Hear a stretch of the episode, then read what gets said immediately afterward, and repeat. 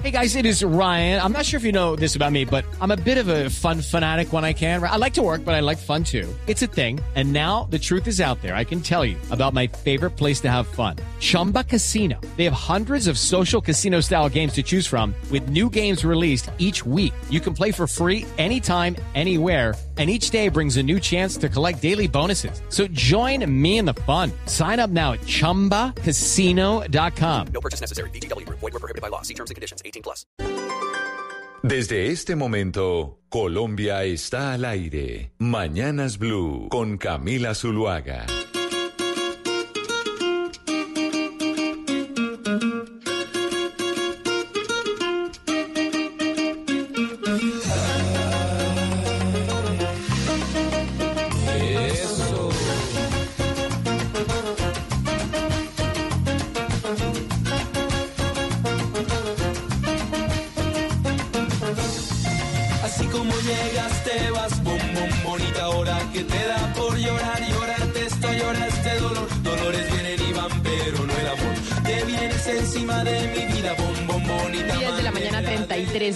Continuamos en Mañanas Blue. Vamos hasta la una de la tarde. En este momento, Colombia está al aire. Y hoy es miércoles. Y los miércoles, doctor Pombo, siempre tenemos eh, música de artistas colombianos. Y hace rato no escuchábamos a Cabas con esta canción de Mi Bombón, ¿no? Que es una de las más eh, significativas del cantante. Hace rato no, estudia, no, no escuchábamos a Cabas, mejor dicho, no solo con mi bombón, con nada. Que yo recuerde, lo teníamos como regañado al pobre, que es un gran artista colombiano, sí. Es un gran artista, pero hace rato no saca nada Cabas, Gonzalo. Hace rato no tenemos a Cabas con, eh, con un sencillo nuevo, ¿o sí?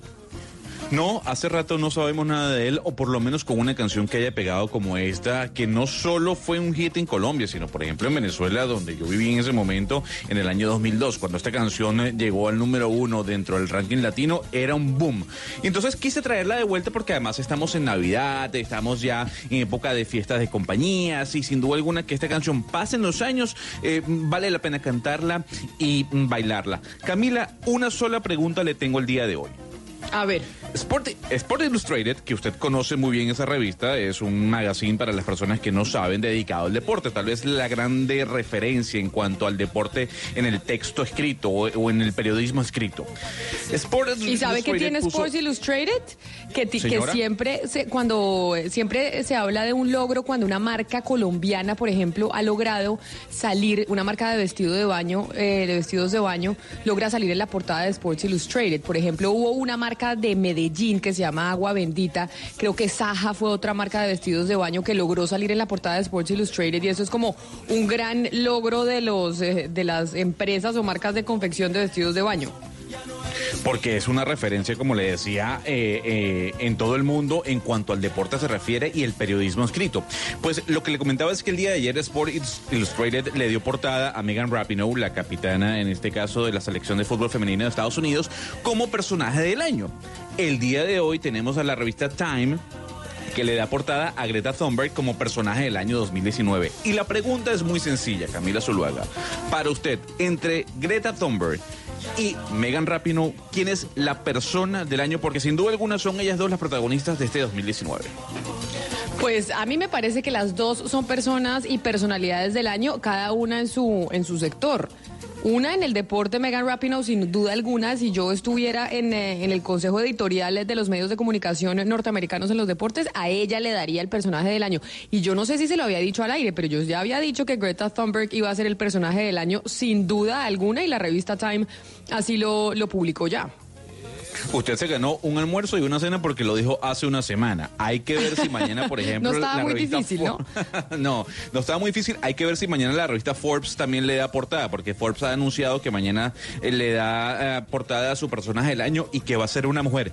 Pero Camila, más allá del tema de deportes, ¿usted cree que Megan Rapinoe y el mensaje que ha dejado detrás de, de- esa campaña para darle visibilidad al fútbol femenino sale precisamente del deporte? ¿Es un tema ya más global? Pues se acuerda que lo comentamos mucho nosotros aquí cuando hicimos eh, la campaña de darle visibilidad al fútbol femenino en Colombia que no lo había tenido y decíamos, oiga, esto de Megan Rapinoe, la capitana del equipo de fútbol eh, femenino de los Estados Unidos, de la selección de los Estados Unidos de fútbol, pues va mucho más allá y es como un eh, mensaje en donde un deporte que ha sido históricamente masculino, pues ahora también tiene como protagonistas a las mujeres y por eso creo yo, además Gonzalo, si le digo algo, que el 2019 fue el año de la las mujeres sin lugar a dudas. Fue el año de esa lucha de las mujeres por ocupar espacios que antes no, no tenían. Pues sí, usted oiga, sabe Camila. que yo no comulgo. eh, y discúlpeme, Hugo, usted sabe que yo no comulgo eh, con el tema del feminismo extremo, ¿no? Y lo he dicho acá, pero sin duda alguna que yo no puedo dejar de un lado lo que han hecho las mujeres en este año. Es el año de las protestas y de las mujeres. Sí, pero usted tampoco comulga con el señor que les gritó que se fueran a, a- a preparar la comida, ¿no? En, en, en, en España, a este grupo de mujeres que estaban allí haciendo justamente uno de esos, eh, ¿cómo se llama, Camila? De esas actividades ¿Qué? que están muy de moda ahora. La del canto de los eh, de, la, del- de las tesis, el eh, Del, vio- del violador eres tú. sí, exacto, la canción Está- que hoy en día está- están cantando en todas pero- partes. Oiga, vi sabe que Hugo Claro, Mario está- vi es, que estaba- es unas que estaban reunidas, es que estaban reunidas, Camila, pues para contexto de los oyentes, estaban reunidas, eh, no sé, decenas de mujeres justamente participando de esta actividad en una ciudad española y un hombre en medio de un silencio que hubo en la plaza les gritó, bueno, a la casa es hora de preparar la comida y a este hombre lo han sacado a empujones y, y en medio de insultos, por supuesto, eh, por parte de estas feministas. Pero Camila sabe sabe una cosa, Camila, a propósito de lo que está de lo que de lo que estamos conversando con Gonzalo Lázari, eh, yo le colombianizo la propuesta para usted y para Hugo Mario y para Gonzalo, por supuesto, ¿quién en Colombia es el personaje del año? El personaje del año. Yo, ¿sabe, que lo- Colombia. que el perso- ¿Sabe que el personaje El del año, creo yo, el paro, exacto, la protesta social? Y yo creo que así lo van a escoger muchos medios de comunicación y es el personaje del año es la protesta social, así como en un momento dado, ¿se acuerda que la primavera árabe, Oscar, fue Sí. el personaje del año para los medios internacionales? Sí, yo creo que este fue el año de la rebeldía, ¿no? La rebeldía de la, de la protesta social en las calles. Eso es algo que nunca se había visto. Yo estoy de acuerdo, inclusive ya yo en la ley del monte se escogí como el personaje del año la protesta social. Pero, pero creo que no solamente en Colombia, en América Latina y en el mundo, la protesta social fue uno de los grandes protagonistas del año, sin duda, creo yo. Óigame, Oscar, Sí, ¿y sabe pero- qué? A propósito de la protesta social, Oscar y Hugo Mario, a, es- a las siete, a las 9 de la mañana en el Congreso de la República, hoy en la Cámara de Representantes, está citado el debate por parte de la oposición que se llama Paz, Seguridad y Abuso de la Fuerza en el marco de la protesta. Y es un poco hacer ese debate que se había anunciado sobre el SMAT al eh, ministro de la Defensa y a la ministra del Interior en donde se está eh, cuestionando cuál ha sido el manejo que se le ha dado por parte de la fuerza pública a la, a la protesta social. de ayer en Bogotá, por ejemplo, son impresionantes la manera como eh, fueron detenidos eh, algunos de los participantes de la marcha de ayer allí en la Universidad Nacional. Pero, pero Camila, es un debate porque, porque por lo menos yo no estoy de acuerdo en el desmonte, que es lo que han dicho, el desmonte del SMAT. Me parece que no hay que desmontar el SMAT, debe existir el SMAT, pero sin duda alguna los abusos y los excesos sí hay que controlarlos. Eso sí, de eso no puede haber duda. Oscar, mientras exista el vandalismo, debe existir el SMAT. Yo también estoy de acuerdo con usted. ¿Quién defiende la propiedad privada? ¿Quién defiende el patrimonio público? en medio de los de los vándalos que hay veces eh, muchas veces se infiltran en las en las protestas sociales debe existir el SMAT lo que Pero pasa es que últimamente y sobre todo durante esas movilizaciones hemos visto eh, algunas fallas en el protocolo por parte de integrantes del SMAT Tal vez el caso de Dylan es un ejemplo muy claro y evidente y lo que pasó ayer también es que a mí se me hace muy raro Sí. que en un carro particular se lleven a estudiantes o se lleven a manifestantes. Eso yo nunca lo había visto. Siempre se llevan eh, los, los manifestantes cuando hay motivos en una tanqueta o en un carro oficial con emblemas. Pues ha Pero en un carro particular. Ha sido tan grave la cosa, y perdón, meto la cucharada, que desde 1991 el constituyente dio una orden y se la dio directamente al legislador. Dijo que las manifestaciones deben ser sociales y pacíficas, que son un derecho fundamental, que son, y estas ya son palabras mías naturalmente, son como la savia de la democracia, son como la conciencia viva del sistema democrático, pero ordenó que el Congreso reglamentara o regulara la materia y no lo ha querido hacer. Y me parece que sin esa ley estatutaria que marque unos límites muy claros, muy contundentes en defensa precisamente de ese derecho derecho fundamental, toda esta serie de reglamentos van a terminar siendo un poco excesivos, repito, ¿por qué? Porque no tienen un marco al cual atenerse previamente. Yo creo que esa es una de las tareas principales y tengo entendido, vamos a estar aquí indagando Pero con... como usted, usted Sí. está hablando de, de regular es la protesta social, no el SMAT. No, no, no, no. Es que dentro de las principales regulaciones está, eh, por supuesto, el uso proporcional, armónico de las fuerzas del orden. Le hace ejército cuando hay, por ejemplo, manifestaciones en zonas eh, rurales, eh, policía y SMAT, naturalmente, o fuerzas especiales.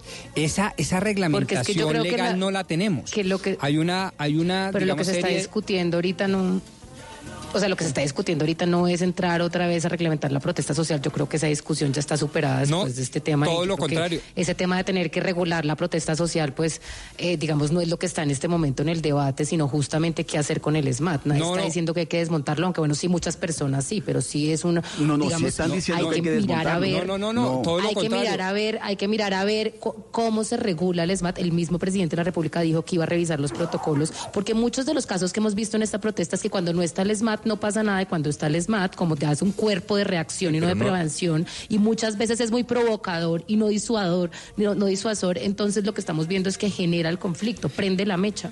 Y lo que pasó De ayer hecho- es preocupante. Eso fue un secuestro lo que pasó ayer. Pero les digo una Tienen cosa. que aclarar urgentemente qué fue lo que sucedió ayer, porque eso de verdad que deja Pero, muy pero mal Valeria, parado el debate va mucho más allá del SMAT.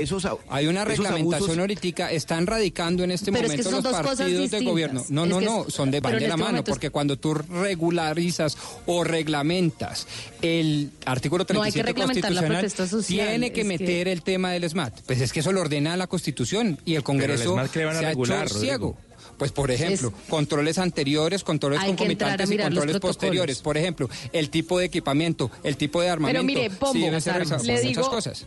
Lo que, lo que dice el, eh, el cuestionario precisamente que hace la oposición hoy en la sesión plenaria de la Cámara de Representantes, haciéndole ese debate precisamente a la ministra del Interior y al ministro Carlos Holmes Trujillo en torno a cómo se dio, eh, cómo, cómo hubo abuso de la, de la fuerza pública en el marco de la protesta, según los citantes, dicen, eh, por ejemplo, ¿Cuáles fueron las directrices, entre una de las preguntas que se le hacen al ministro Carlos Colmes Trujillo, que todavía no se tiene claridad, es cuáles fueron las directrices ordenadas a los miembros del SMAT en las movilizaciones y las manifestaciones de la ciudadanía del 21 de noviembre? Porque todavía no se sabe muy bien cuáles fueron las directrices. Dice Enrique Peñalosa que él no dio la directriz, por ejemplo, en el caso de Dylan Cruz, no sabemos quién dio la orden.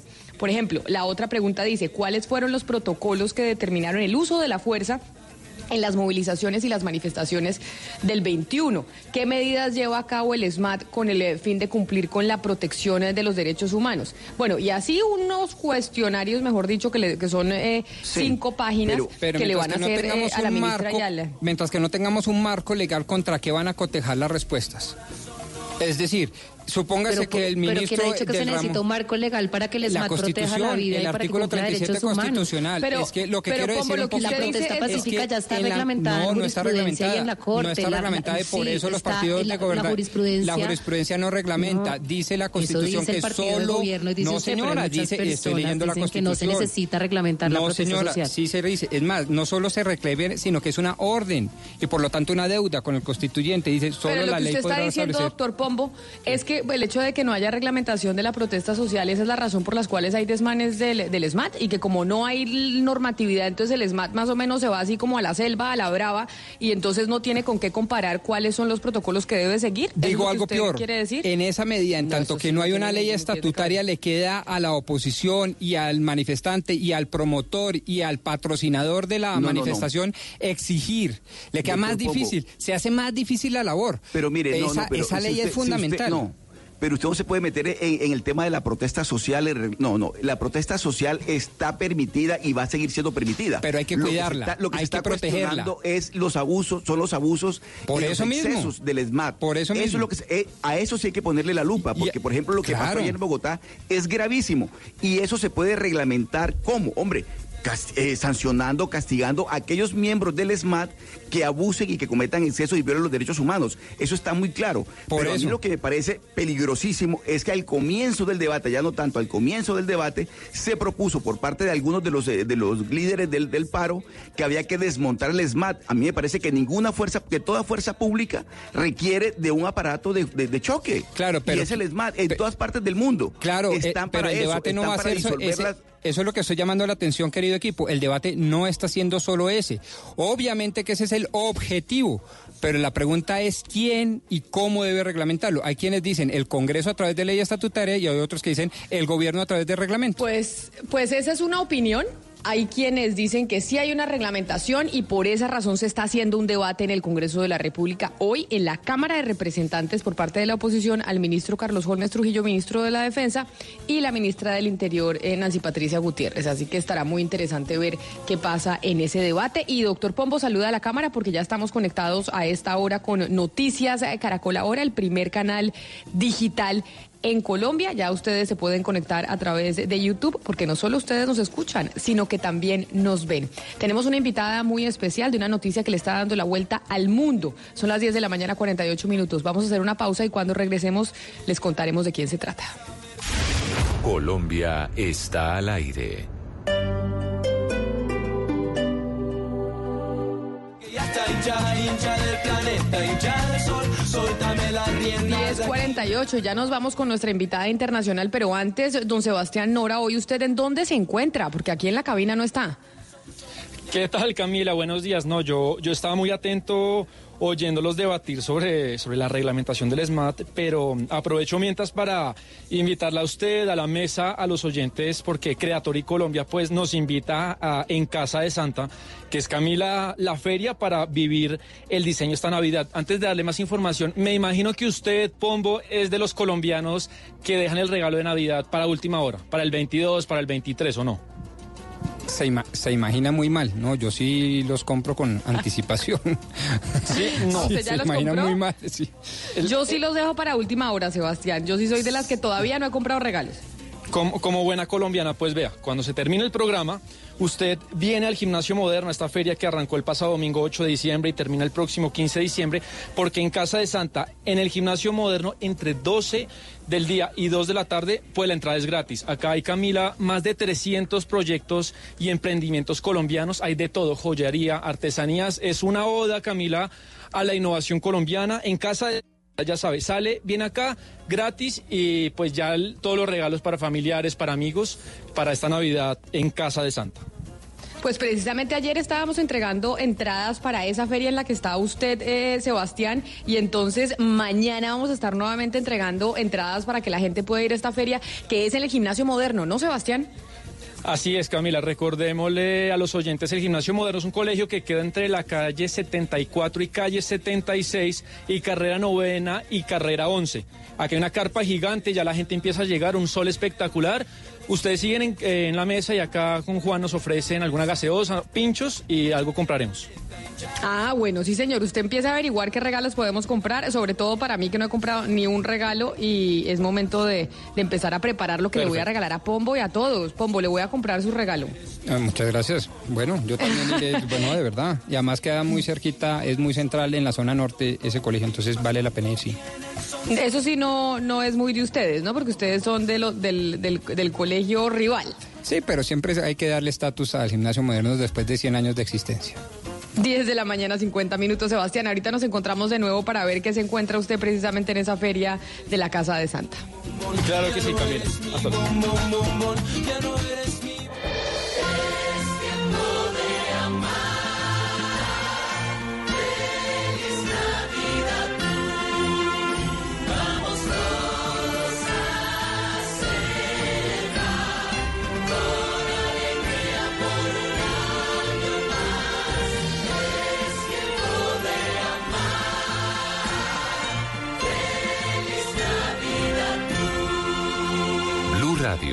La nueva alternativa.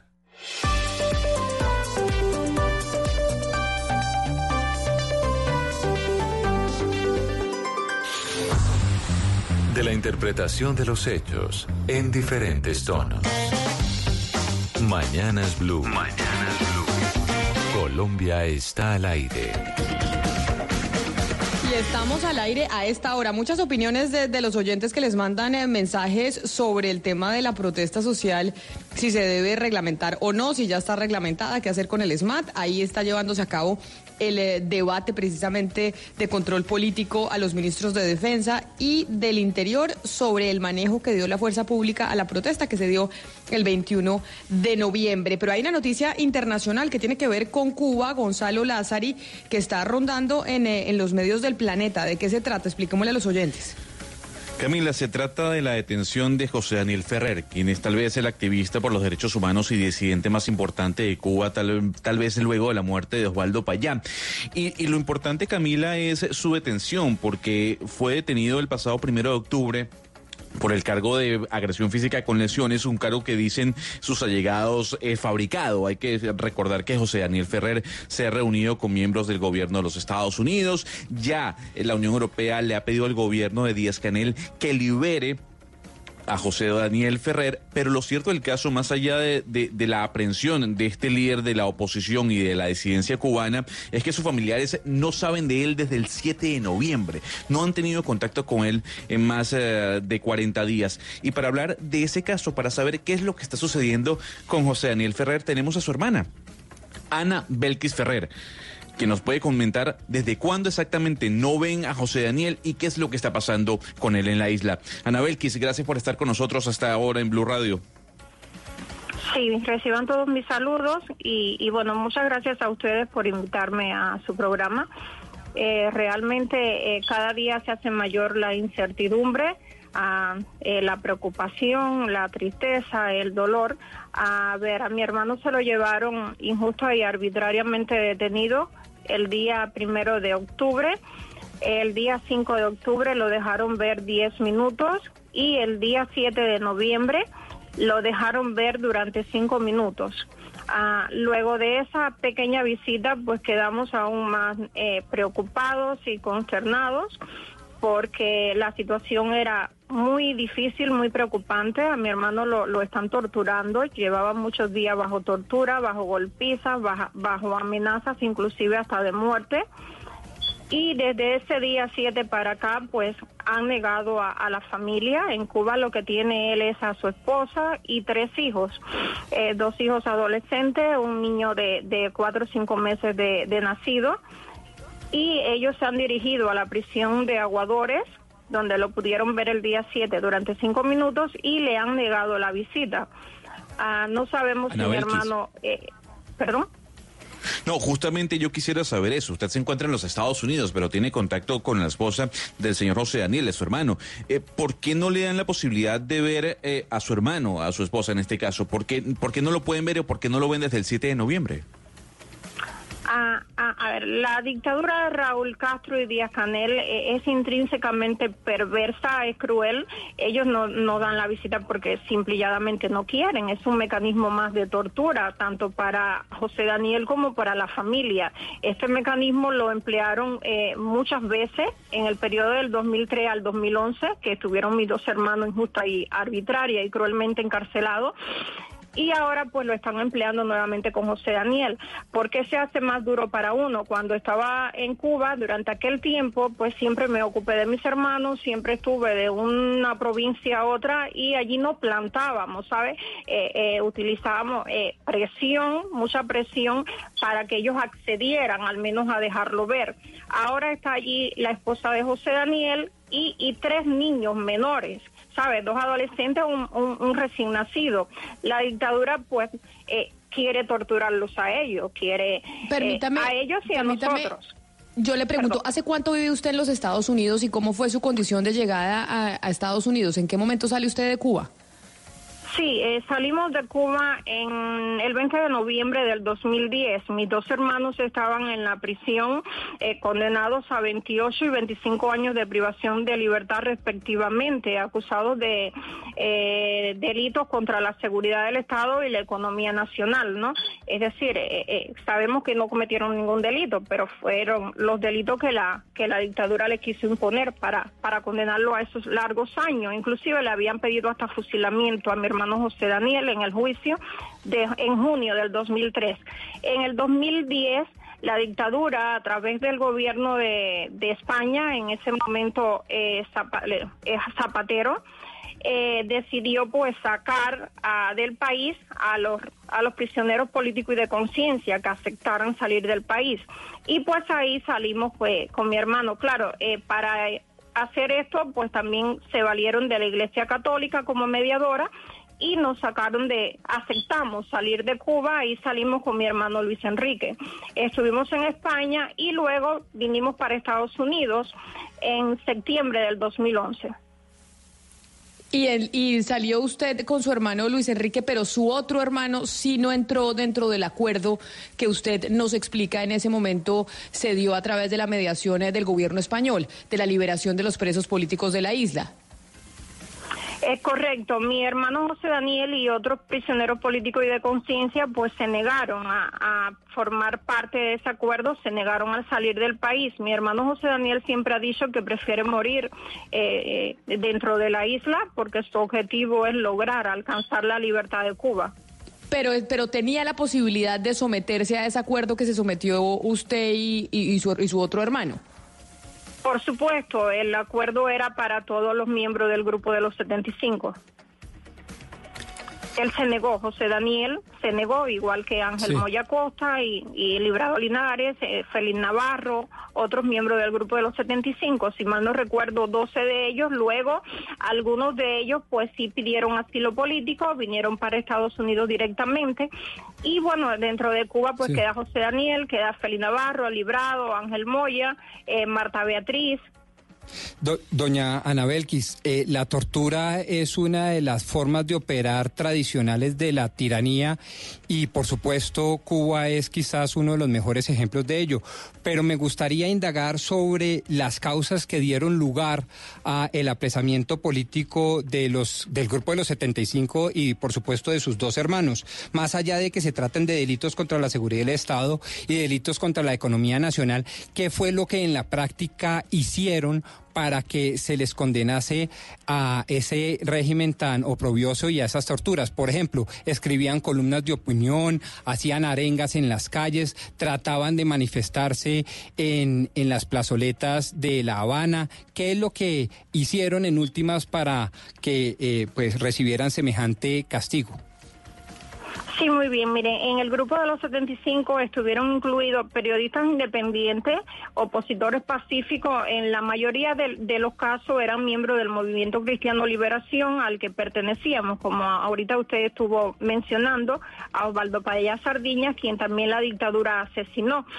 Eh, y la mayoría o casi todos los miembros del grupo de los 75 eran gestores del proyecto Varela, también Iniciativa Ciudadana, eh, eh, que el principal gestor eh, era Osvaldo Payá Sardiñas.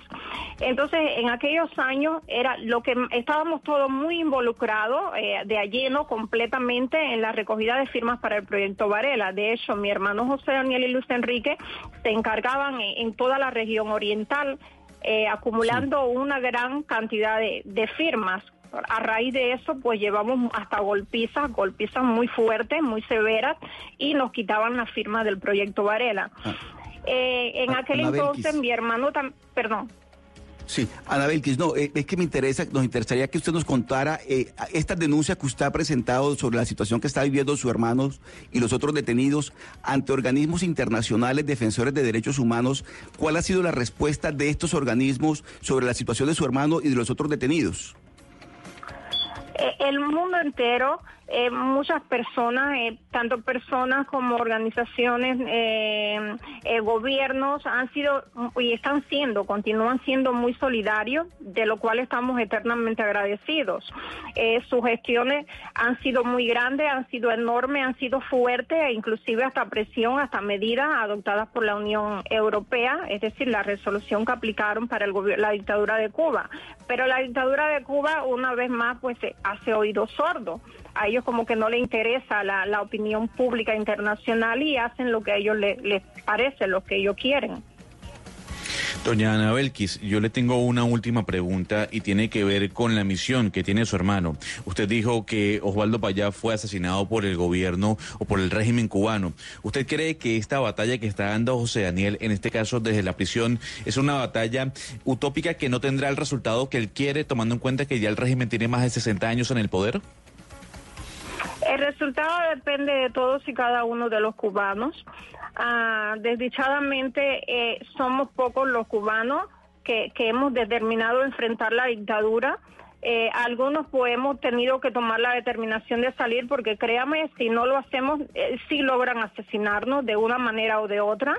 Y otros pues sí tienen la valentía que tiene mi hermano José Daniel, como otros tantos que se mantienen dentro de la isla y están dispuestos hasta dar sus preciadas y valiosas vidas por la libertad de todo el pueblo cubano. De igual manera, la dictadura sabemos que está eh, mal, que la- a ver, que cuanto más presión hace es, sin- es sinónimo de, de lo débil que ellos se sienten, por eso reprimen, por eso torturan, por eso golpean, por eso amenazan hasta de muerte. Y de, de una manera o de otra, la dictadura tiene que tener su fin. Claro, de cada uno de nosotros depende que este fin esté más cerca o esté más distante. Aña Belkis Ferrer, hermana de José Daniel Ferrer, el líder político más importante de Cuba, hoy detenido por el régimen de Díaz Canel. No se sabe de él desde el 7 de noviembre.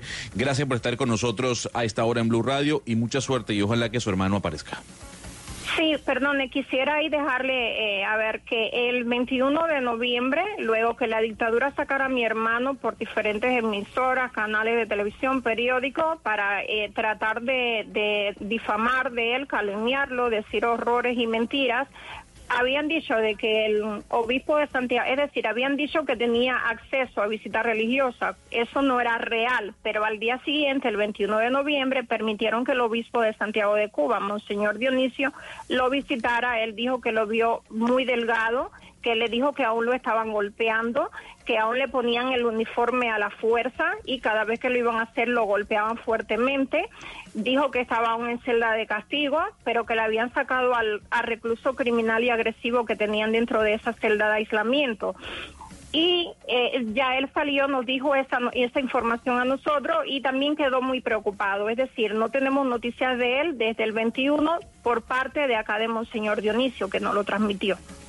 Pues doña Ana Belkis eh, Ferrer, queríamos conocer precisamente esta historia y esperamos que pues haya respuesta de qué pasa con, eh, con su hermano, que hoy está privado de su libertad y está condenado en Cuba, pero que no se les ha permitido ver eh, a sus familiares. Mil gracias por habernos atendido.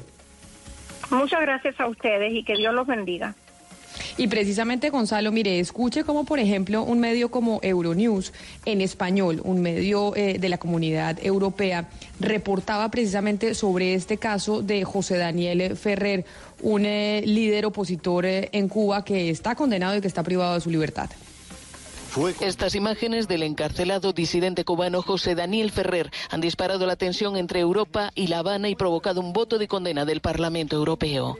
Fueron difundidas por la propia televisión cubana para tratar de demostrar que Ferrer se golpea a sí mismo y desmentir así las acusaciones de torturas de familiares y amigos.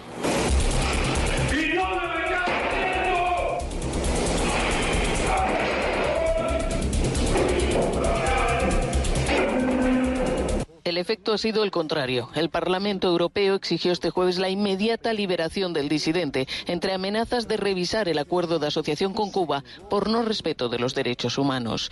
Con 382 votos a favor y 243 en contra, la Eurocámara aprobó una resolución en la que condena la detención arbitraria de Ferrer. Este opositor, líder del grupo ilegal Unión Patriótica de Cuba, pasó casi ocho años en prisión como parte de los disidentes encarcelados en la Primavera Negra de 2003. El pasado 1 de octubre le volvieron a detener junto a otros activistas, presuntamente por agredir y torturar a un hombre. Cuba le acusa también de ser un agente al servicio de Estados Unidos.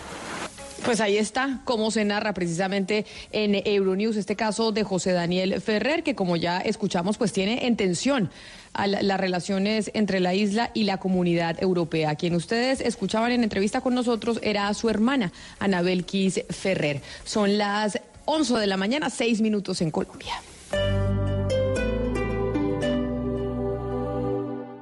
Imagínate una corral todoterreno. Piensa en su doble carne con unas deliciosas papas y una refrescante gaseosa. Imagínatela ahora en tu casa, en tu trabajo, en el lugar que quieras.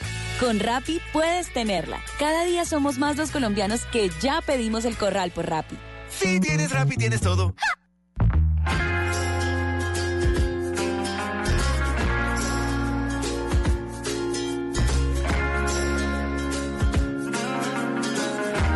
11 de la mañana, 6 minutos. Hoy es miércoles de música colombiana, don Gonzalo Lázaro, y de artistas colombianos. Aquí estamos escuchando a quién.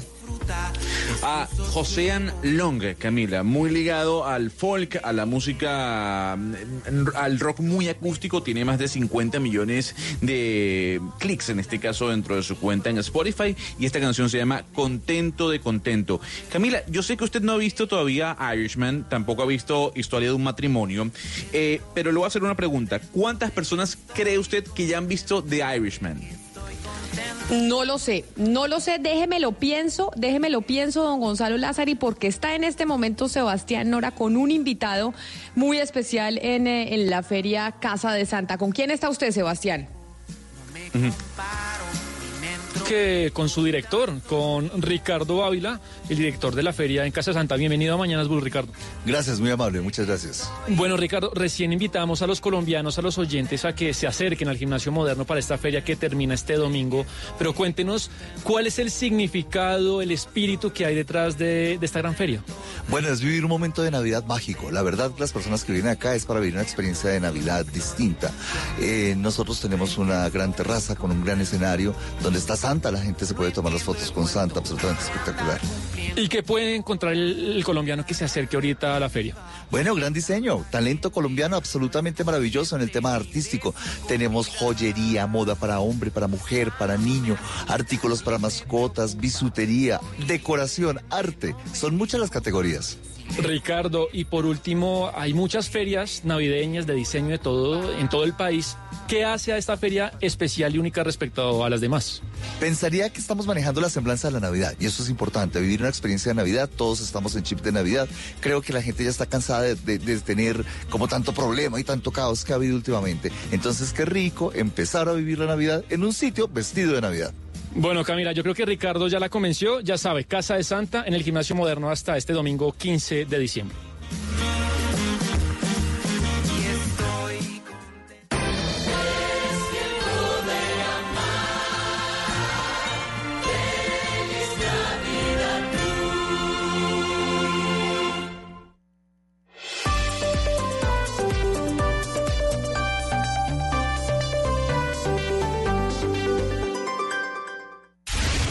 Colombia está al aire.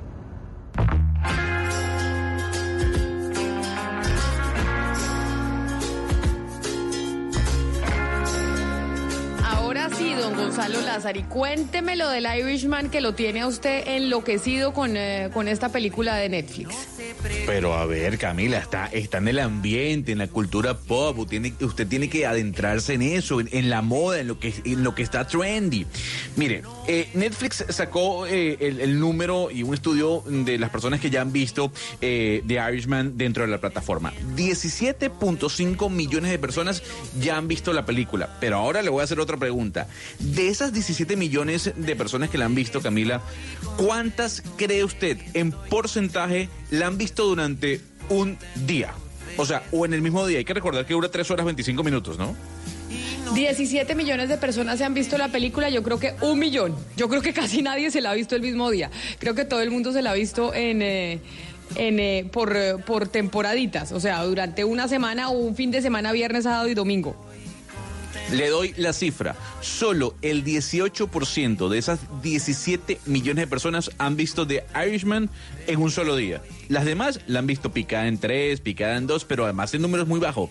18 millones, eh, 18% de esas 17 millones. Usted es buena matemática, no sé cuánto representaría en millones, pero es el 18%. Eso serán como que dos millones, dos millones y piquito de, de televidentes. O sea que no estaba tan mal. Yo le dije que solo un millón, un poquito más. O sea, dos millones y pico se han visto la, la película. En eh, solo un día. Es que tres horas y media. Óigame, pero usted había recomendado una película que creo que Valeria ya se vio. Valeria, usted finalmente se vio esta película que había recomendado Gonzalo, que se llama como Historia de un matrimonio o Marriage Story.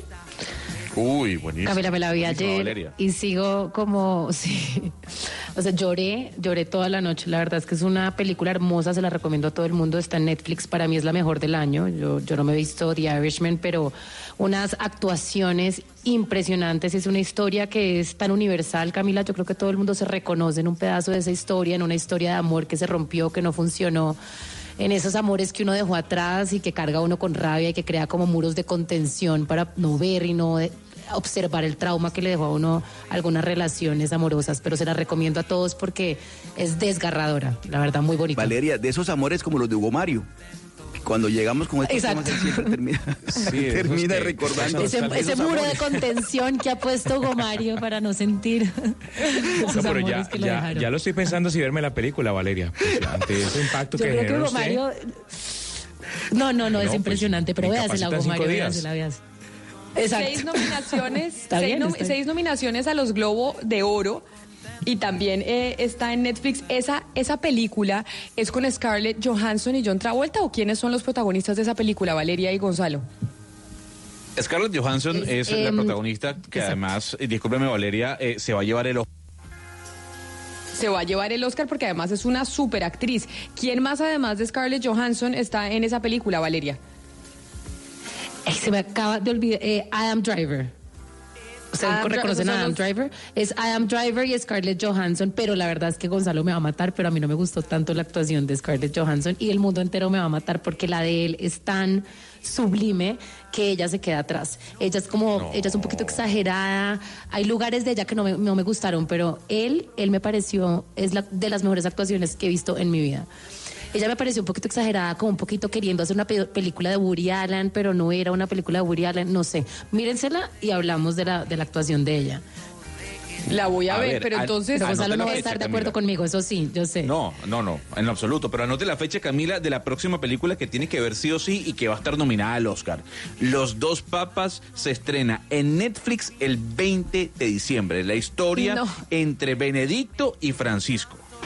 O sea, más o menos este va a ser un diciembre de puras películas, porque mejor dicho, yo no he visto ni Irishman, ni esta de A Marriage Story, ni tampoco esta de Los Dos Papas. O sea, son tres películas que ya están listas para, para Navidad, pero además ahorita que, se, que empiezan las novenas, yo no sé, Oscar, Hugo Mario, ¿ustedes no han visto que en novenas uno no tiene un minuto?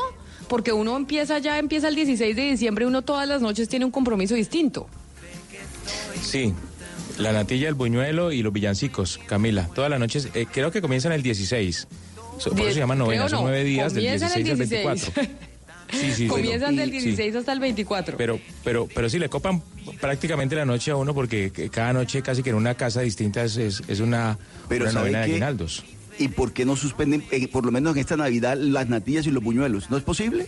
Es decir, Suspe- que no haya natillas no, y buñuelos, porque es que si no, esto, eso se vuelve... Yo que estoy un poquito, un poquito pasado de peso, eh, lo estoy pensando dos veces, porque, porque caramba, con tanta buñuelo y con tanta natilla, no hay cuerpo que resista, sinceramente. Pero yo puedo pasar la natilla, la natilla no soy gran fan, pero del buñuelo sí es imposible. Es que el pues buñuelo es- es, claro, de los mejores productos que tiene la gastronomía local. Sí, sí, sí, no, hay Sí, cosas que la van con todo. hojaldra, la, la, la hojaldra y el majar blanco. Pero la Es hojaldra es muy de. Cali, ¿no? La hojaldra, por ejemplo, en Bogotá no se come, Hugo Mario. Igual que el majar blanco. El majar blanco es un dulce muy vallecaucano. Bueno, es como un- algo muy parecido al arequipe. Eso iba a Pero- decir, pero aquí sí lo blanco- comemos, pero lo llamamos arequipe. No, pero es diferente. es, es pero es diferente. Es parecido. parecido, pero no, no es el mismo sabor. Pero venga, Hugo Rodrigo. Mario, o sea que usted, usted manjar blanco, buñuelo, natilla y, y- y todo lo demás.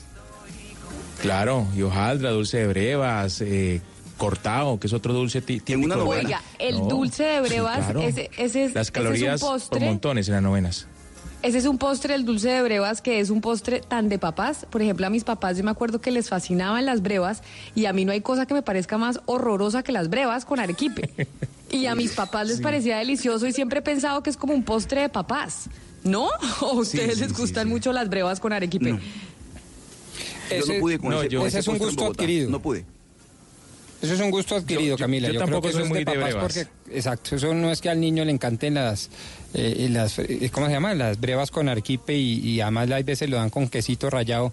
Eso es un gusto adquirido, creo yo. ¿A usted le gustan las brevas, Pombo? No, no, no, no lo ha adquirido. Y el merengón, no el lo merengón, todavía. Camila, y el Es que sí me de acuerdo que Guanábana. mis papás les fascinaba comprar, comer brevas con arequipe. ¿Se acuerda que, yo no sé, a ver, Oscar, Hugo Mario, ustedes que no viven en Bogotá, pero cuando uno era chiquito o en Bogotá, cuando uno salía de la ciudad yendo para... Para las afueras, por lo general había sitios en donde uno eh, paraba a comprar mantecada, masato. Sí. ¿Qué más se Fresas comía? crema, Como mante- obleas. fresas Obleas. con Fresas con crema, obleas. con obleas. Sí. Merengón Pero de mis Guanábana. papás siempre vendi- siempre compraban brevas y yo decía, pero ¿qué es esto tan horroroso que estos señores están comiendo? Sí. Y el Además, masato vienen, también vienen es un- conservadas en frasco, ¿verdad? Y- Uy, y, y- sí, pero no, es que son, son ¿sabe qué, Camila? Son como un poco hostigosas. pero el masato, ¿ustedes en Cali comen masato? Tom- eh, ¿Toman Eh, sí, masato? claro. Porque eso es otro gusto que yo tampoco pude adquirir. El perdóneme la ignorancia, Camila. ¿El masato es la chicha o no? Perdóneme la ignorancia. No, la ¿El qué es el chicha es la chicha? ¿no? La chicha es una, a ver, yo no esto no sé, pero es una cosa como fermentada. La chicha es maíz como- fermentado. Exacto, maíz fermentado. El masato, el masato ¿y con el peto masato? es mucho más espeso eh, y yo no sé qué otros componentes tenga, pero es como... También tiene maíz, ¿no? Bueno, No pero si sobrevivir a un bueno, masato es una cosa heroica. o sea, hay que sobrevivir a un masato. Pero usted ha probado Y el masato. postre de natas, Eh, Camila, ese yo nunca entendí tampoco, el postre de natas. ese tampoco nunca entendí el postre. no, una cantidad de postres muy El la leche es delicioso, pero quería el postre de pero natas no. ustedes están tirando todos los postres de Navidad que nos daban nuestros abuelos cuando chiquitos, no friegue.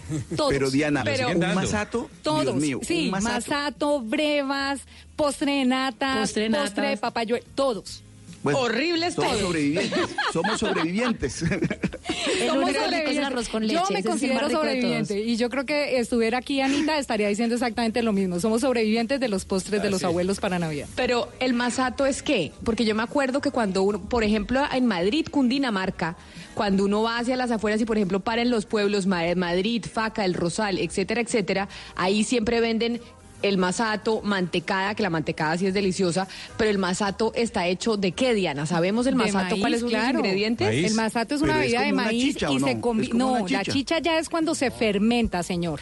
Y la chicha es distinto Ah. porque ya tiene, claro, como está fermentada y tiene alcohol, pues es distinto y emborracha. El masato no. El masato es para tomar onces con masato con mantecada. El Pero al, al masato además le echan como canela encima, ¿no? Porque al masato claro. como que el toque gourmet canela.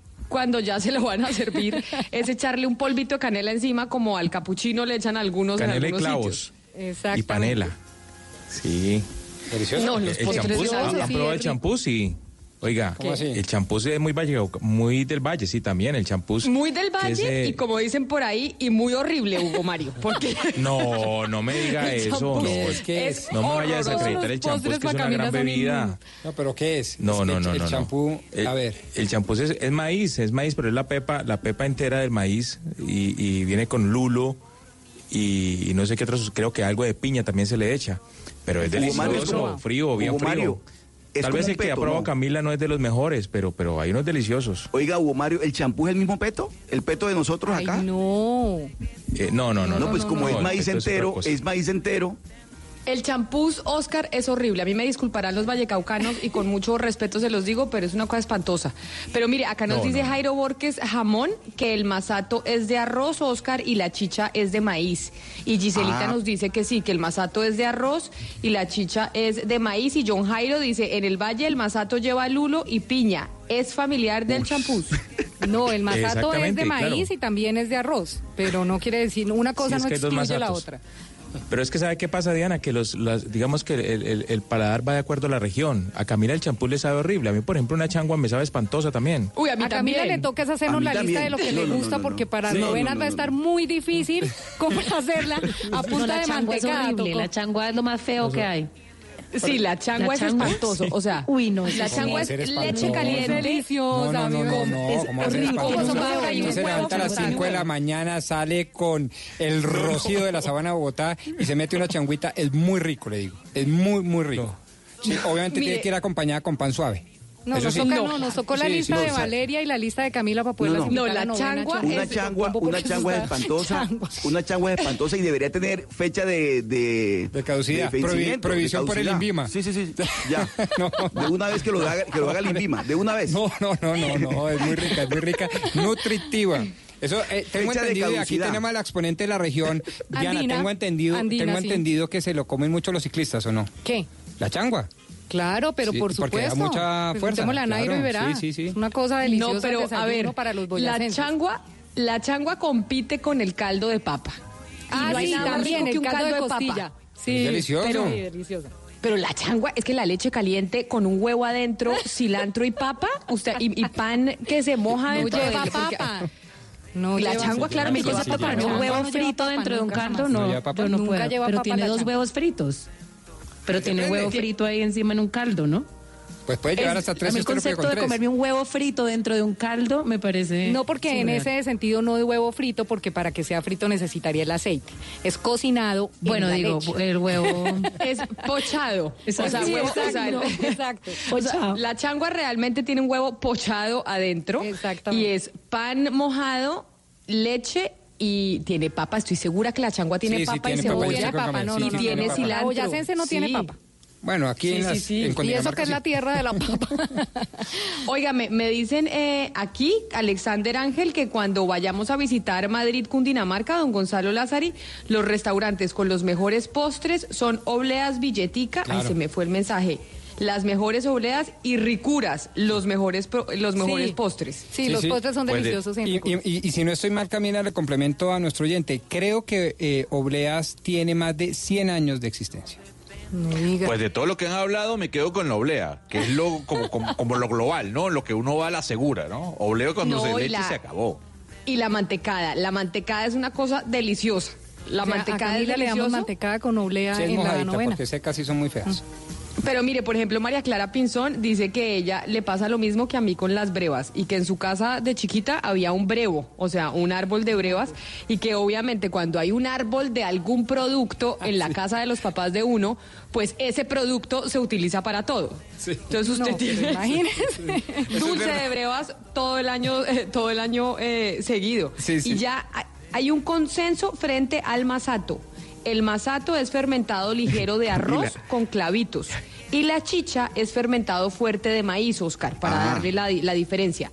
Chicha, fermentado fuerte de maíz, masato, fermentado ligero de arroz. Por eso digo No, yo, pero también hay masato de maíz. Ma- sí, masato de maíz también hay.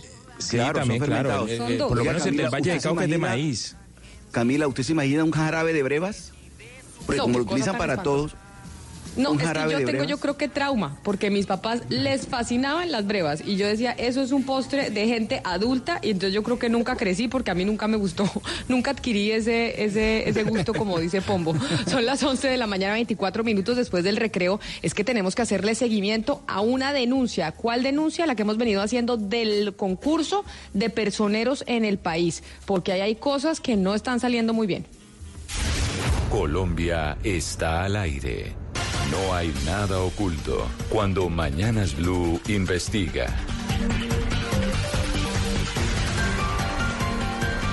Y precisamente, Diana, venimos investigando lo que está pasando con los concursos de personeros en el país. Hemos hablado del concurso de personeros en Bogotá, hemos hablado del concurso de personeros en municipios de Boyacá y Cundinamarca, y ayer estábamos hablando del concurso de personeros en el departamento del Meta. Diez municipios que contrataron a la misma empresa. Ya el procurador Fernando Carrillo se pronunció al respecto, pero pues muchos pronunciamientos y los concursos igual siguen adelante con, eh, con las irregularidades que se han denunciado. Y los concursos siguen, eh, Camila, y precisamente ayer hablábamos de 10 concursos que se están realizando en el Meta con la misma empresa que es Solución Planificada GES. Precisamente mientras hacíamos la denuncia se comunicó con nosotros a través de su abogado, el señor Nelson Ricardo Esteban Duarte, que precisamente está en la línea. Buenos días, abogado Nelson Ricardo Esteban. Buenos días, Camila, ¿cómo estás?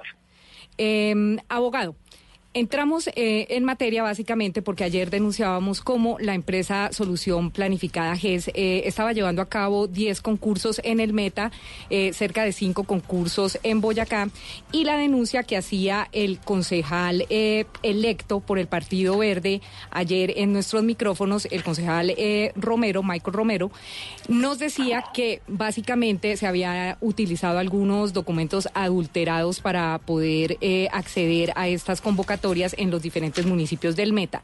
Asimismo, nos hablaba de los tiempos, de la prioridad que daban para que los abogados pudieran eh, participar en estos concursos y lo más importante nos hablaba de eh, una especie de carrusel que se estaba formando con eh, estas personas, estos abogados que querían participar en el concurso y ser los próximos personeros en el periodo 2020-2023.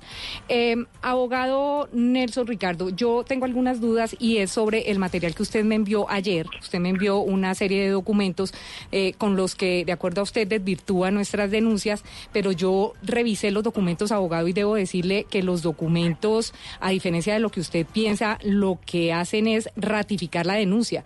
Y le voy a explicar por qué, abogado. Envía usted dos fallos de un juzgado en Chitaraque, Boyacá, y otro en Villavicencio. Entonces usted dice, ahí esos, esos eh, fallos son a nuestro favor.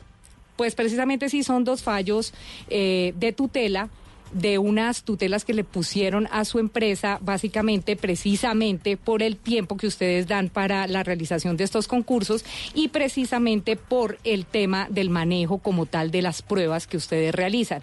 Pues estos fallaron a favor de ustedes, no porque consideren los jueces que su empresa sea idónea, ni muchísimo menos, sino porque consideran los jueces que la tutela no es el mecanismo que se requiere para este tipo de denuncias, sino básicamente tendrían que ir los quejosos a los entes de control.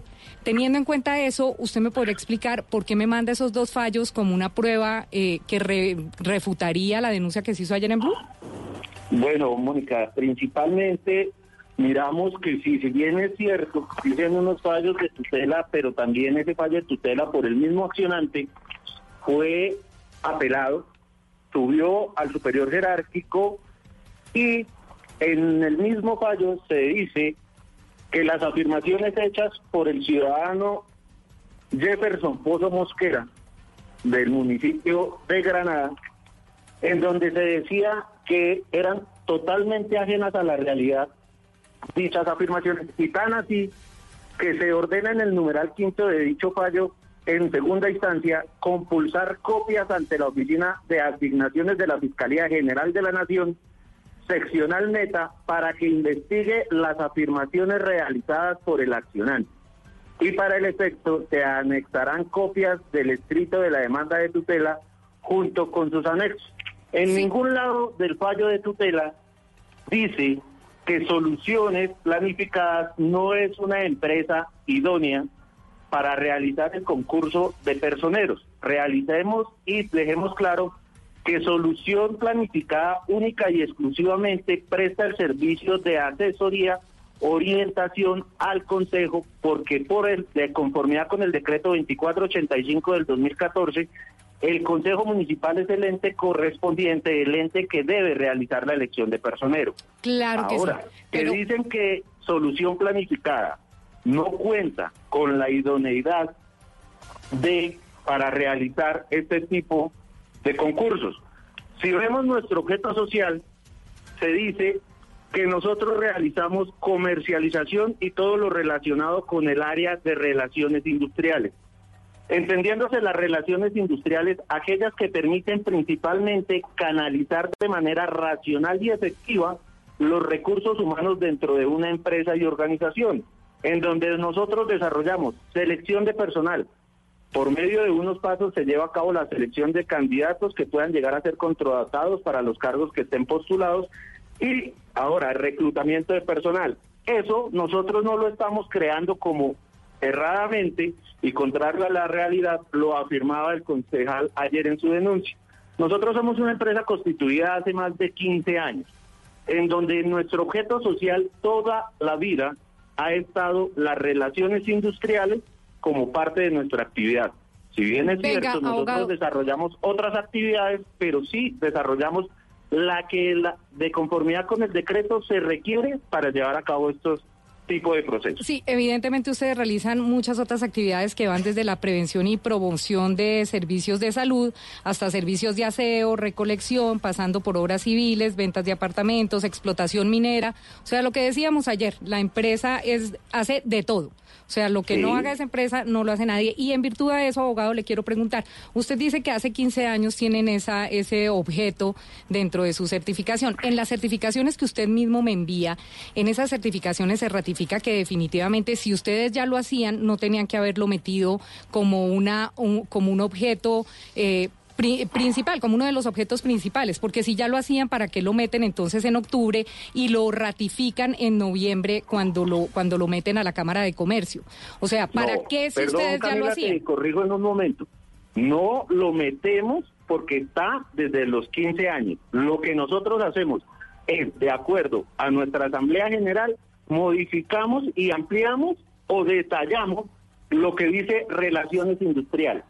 Que eso no es contrario a la ley, simplemente lo hicimos ante la Cámara de Comercio con las normas establecidas y ampliamos que la ley permite que el objeto social sea cambiado por una persona jurídica en cualquier momento, se puede. Eso y nosotros, al momento de presentarnos a la convocatoria pública realizada por los diversos municipios, cumplíamos a cabalidad. Ahí sí, me, ahí sí me toca decirle que no es así, eh, abogado, de acuerdo a los documentos que yo tengo, que son los mismos que usted me envía casualmente. Los que usted Sí. me envía, eh, señor abogado, me dice que el primero de octubre de 2019 ustedes hacen eso, de discriminar qué son las relaciones industriales.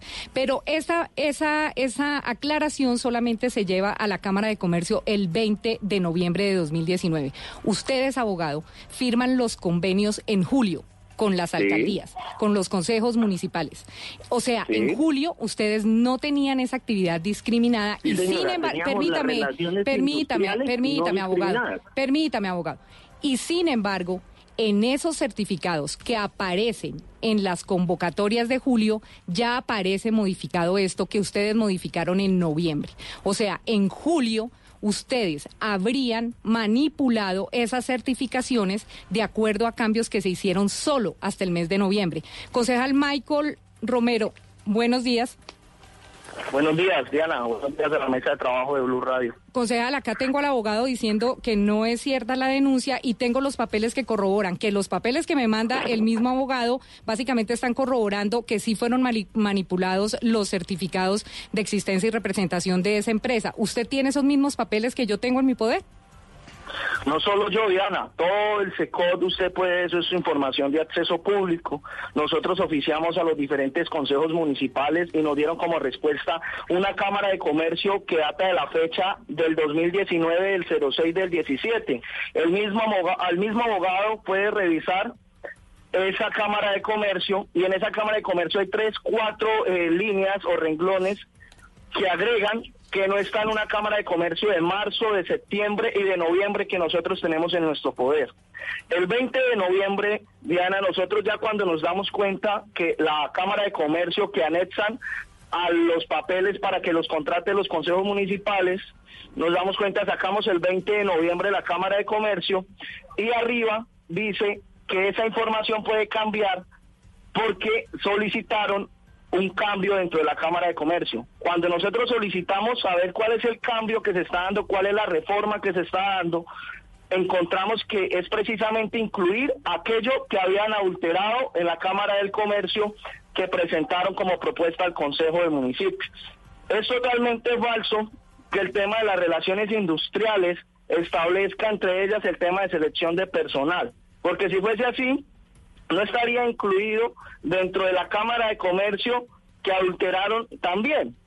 Entonces yo sí quería preguntarle al abogado, y sería bueno porque veo que está eh, tergiversando la información, y por ejemplo cuando se mencionaba o se refería al tema de la acción de, la tutela, sí, donde fallan y donde invitan a compulsar copias eh, el juzgado de circuito de Villavicencio, está diciendo es que investigue las afirmaciones del, del, del, accionante, no que investigue al accionante. Y también dice a la Procuraduría provincial que por favor acompañe el proceso de selección de personero para ver si lo que se establece dentro de esa acción de tutela es verdad o mentira. Sí, pero en ningún momento se está diciendo que se investigue al accionante. Entonces, yo creo que sí sería bueno que el abogado Nelson revisara esa Cámara de Comercio del 2019-06-17 y nos explique por qué hay cuatro líneas que hablan de selección de personal y gestión humana en esa Cámara de Comercio, pero no en una de marzo, ni en una de agosto, ni en una de noviembre, del 20 de noviembre que nosotros sacamos en las cámaras de, en la Cámara de Comercio. Sería bueno que preguntara eso, preguntarle eso y por qué en la mesa, en la junta directiva de esa empresa hasta el primero de octubre se ordena realizar ese, esa reforma que él, él, él dice y establece eh, del tema de selección de personal. ¿Y por qué lo inscriben hasta el 20 de noviembre en la Cámara de Comercio de Villavicencio, de Tunja? Abogado. Bueno, primero que todo, las afirmaciones que está haciendo el concejal son afirmaciones delictivas en cabeza de nuestra firma. Si nosotros hubiésemos adulterado el documento, es decir, nosotros lo hubiésemos falsificado. Todos los documentos, como él mismo lo afirma, son emanados de la Cámara de Comercio de Tunja. Quiere decir esto que es esta entidad quien expide dichos documentos y su contenido. Muy diferente sería que esos documentos no tuvieran ese contenido, que se hicieron en diversas fechas, reitero, cambios que por ley se pueden realizar en cualquier momento. No, abogado, tal vez. No, no, no, no, no. Permítame, permítame, porque eso que usted está diciendo. Sí, pero permítame un segundo. Sí, pero permítame un segundo, porque lo que usted está diciendo está llevando a que nuestros oyentes tal vez malinterpreten lo que estamos denunciando. Lo que estamos denunciando, abogado, denunciamos desde ayer y nos ratificamos hoy, es que existen unos certificados de existencia y representación modificados en una fecha en los que oficialmente no se había Cuidado, hecho esa Una modificación. cosa es modificados, que lo acabas de decir, y otra cosa, lo que dijiste inicialmente, que fue adulterado. Bueno, perdón, sí, alterados. Son dos cosas alterados, totalmente exacto. diferentes. No, bueno, fueron alterados para presentarlos a la convocatoria cuando esas modificaciones oficiales se hicieron en noviembre. Las convocatorias fueron en, en antes de noviembre. Antes de noviembre se firmaron esos contratos eh, que costaran o que no costaran esos convenios en cada municipio. La Sí. denuncia que tiene el concejal y que revisamos en documentos aquí en Blue es que esos certificados habrían sido adulterados. Abogado, de pronto usted no los conoció, de no sé hace cuánto sea usted abogado de esa empresa, básicamente porque yo le preguntaba ayer y esta mañana si usted había ido a esa empresa, a la dirección que figura en esos certificados. Usted me dijo que sí. Le dije yo que si estaba completamente seguro y usted se ratificó que sí, cuando nosotros Sí. tenemos información de que en esa dirección no funciona esa empresa. Entonces yo le quiero preguntar, ¿hace cuánto es abogado usted de esa empresa? Porque de pronto, abogado, usted llegó tarde, le dieron una caja de documentos, no ha revisado ah, con lupa qué es lo que está sucediendo y de pronto yo confío en la buena fe suya como, como abogado porque finalmente está su tarjeta eh, profesional en juego. Pero, pero usted sí revisó los documentos y ¿hace cuánto eh, eh, está asesorando a esta empresa? A ver, yo llevo asesorando a soluciones aproximadamente hace más de un mes, cuando se surgió el tema de las presuntas irregularidades. ¿sí? Dentro de las asesorías que se presentaron y que ustedes tienen en la mesa de trabajo, está una solicitud de acompañamiento radicada por nosotros ante la Procuraduría General de la Nación. Sí, el día radicada. 14 de Sí, señor. noviembre de 2019, en donde solicitamos acompañamiento para los municipios de Granada, Castilla, El Dorado, Restrepo, Lejanías, Uribe, Acatías, La Macarena, El Calvario y Puerto Lleras. Acompañamiento de la Procuraduría a fin de dejarle a toda la ciudadanía claridad de la transparencia del proceso de selección de todos estos Claro, personeros. claro, y de verdad eso, ahora eh, y bien, eso sí hay que aplaudir, lo que pidan acompañamiento. Tengo la carta, pero no tengo el radicado en la Procuraduría, de que ya la Procuraduría la tenga y de que la Procuraduría está les esté haciendo acompañamiento. número E 2019 698 553. Radicado el día 14 de noviembre de 2019 a las 9, 2 minutos y 18 segundos. Perfecto, Ahora abogado. bien, Pero y ahí, también en la mesa de trabajo ustedes tienen un concepto de la Procuraduría emanado el del fecha el 7 de noviembre de 2019 que dice en su asunto, auto que decide sobre intervención administrativa y ordena el archivo de las actuaciones. Esta decisión de la Procuraduría en su resuelve dice no ejercer intervención sobre el proceso de concurso de méritos abierto para la elección de personero municipal adelantado por el Consejo Municipal de Restrepo Meta. Segundo, llamar la atención a la mesa directiva del Consejo Municipal de Restrepo Meta para que en lo sucesivo considere las circulares emitidas por la Procuraduría General de la Nación y por Colombia Compra Eficiente como instru- instrumentos que fortalecen la labor administrativa. Es decir, si nosotros tuviéramos algo que esconder, las autoridades competentes, que son los jueces de la República, y los entes de control fiscal, como lo es la Procuraduría de la General de la Nación, nos hubieran frenado los procesos de selección de personeros, nos hubiesen llegado a frenar o intervenir. La decisión de la Procuraduría es muy clara, no intervenir. Ahora recordemos que así como ustedes lo manifestaban ayer, nosotros estamos adelantando el proceso en varios municipios, pero lo que no decía ayer el señor concejal que está del otro lado es que como él lo pretende hacer ver, nosotros escogimos y seleccionamos lo que nosotros quisimos. No, no es cierto. Podemos, y está demostrado entre eh, los informes que se radicaron ante los consejos municipales, que por ejemplo, en el municipio de Granada se presentaron ocho ciudadanos, Pero, se quedaron venga. de lista de elegibles tres. En el municipio de Dorada se presentaron 12, quedaron en la lista de elegibles 4. Castillo, 14 ciudadanos se presentaron, quedaron en la lista de elegibles 5. Uribe, se presentaron 15, quedaron en la lista de elegibles 3. Macarena, se presentaron 12, quedaron 2. Lejanías, 30, quedaron 4. Puerto Lleras, se presentaron 16, quedaron 2. El Calvario, se presentaron 16 y quedaron 3. Entonces, vamos al punto que se dice que nosotros estamos, o Soluciones está facilitando un presunto, presunto cartel Sí. de personeros. Venga, nosotros hacemos un Esteban. acompañamiento y esa es la función que nosotros hacemos, hacemos un acompañamiento. Do-. Procedemos al proceso de selección y lo dejamos.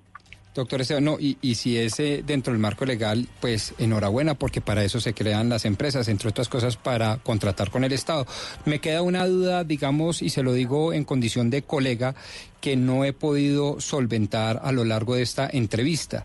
Eh, ustedes advierten que tienen dentro del objeto social de la compañía una cantidad de actividades dentro de las cuales está la de relaciones industriales, que es la que, según ustedes, les permitió participar de una modalidad de contratación que me imagino yo debió haber sido la de concurso de méritos con todos y cada uno de estos 10 municipios en el departamento del Meta, para a su vez contratar y ejecutar un contrato de consultoría. ¿Estoy en lo correcto? Eh, bueno, primero fue un contrato, una convocatoria pública que Por eso. realizaron todos los municipios. Sí. A través de diferentes resoluciones, cada una de cada municipio, en donde se decía. Por eso es contratación directa, concurso de méritos. No, a ver, cuidado. Estamos cambiando las cosas. La- el concurso de méritos es para el personal de ciudadanos que pretendan aspirar. No, no, no, no, para de ustedes, para ustedes, para contratarlos a Ah, ustedes. eso es una convocatoria pública y están, eh, como bien lo manifiestan, en la página del SECOP. O sea, una eso- convocatoria pública a la cual nosotros nos presentamos. Exacto, un el concurso Consejo Municipal perfecto. de cada municipio revisó nuestra documentación y tomó la decisión de contratar con nosotros. Perfecto, no, listo, me queda clarísimo y así seguramente fue. Es que me queda la duda porque en Colombia, según la normatividad vigente, especialísimamente la circular que se expide de la Agencia Nacional Colombia Compra Eficiente, impide que quienes, que quienes tengan como objeto las relaciones industriales y solo las relaciones industriales participen de concursos de méritos para ejecutar y desarrollar contratos de consultoría, como es lo que usted nos está diciendo, como lo- el contrato que usted ha celebrado con estos municipios para acompañar en el proceso de selección de personeros.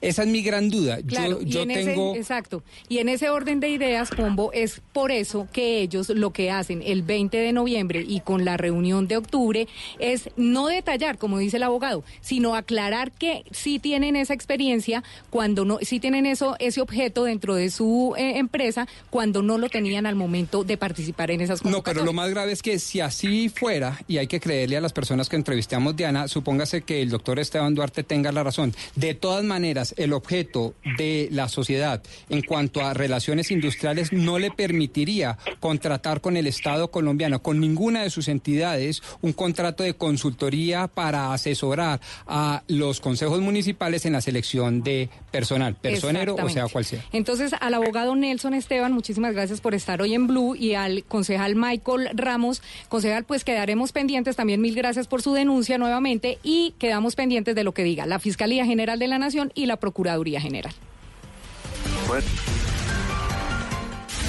Colombia está al aire.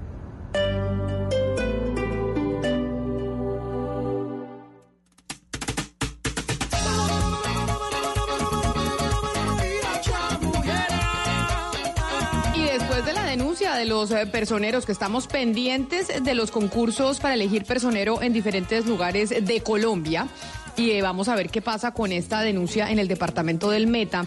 Seguimos con música de artistas colombianos, pero Sebastián, que no se nos olvide que estamos en Navidad. Camila, estamos en Navidad, eh, que una semana en la que hay que aprovechar para comprar regalos para el 24, algunos también lo dan el 31, y me parece pues espectacular hacerlo en Casa de Santa, esta feria que como dijimos termina Camila este domingo, y pues decirle a los oyentes que aprovechen porque hasta el viernes de 12 a 2 pues la entrada es gratis. Acá estoy con Juan Camila y se nos acercaron y nos regalaron empanadas, nos regalaron raspado. Eh, viendo además, Camila, eh, eh, que tiene mucha relación con el tema que vamos a tocar hoy a las 12, el tema del emprendimiento, de la innovación, de cómo crear valor. Y creo que esta feria en Santa, de, Santa Camila, pues es eso, son 300 emprendimientos colombianos que desde la nada pues crecen y joyerías, artesanías, manualidades, pues hacen que la persona que se acerque pueda comprar regalos espectaculares y también, ¿por qué no, apo- apoyar pues la creatividad colombiana? Noche seduciendo al cielo.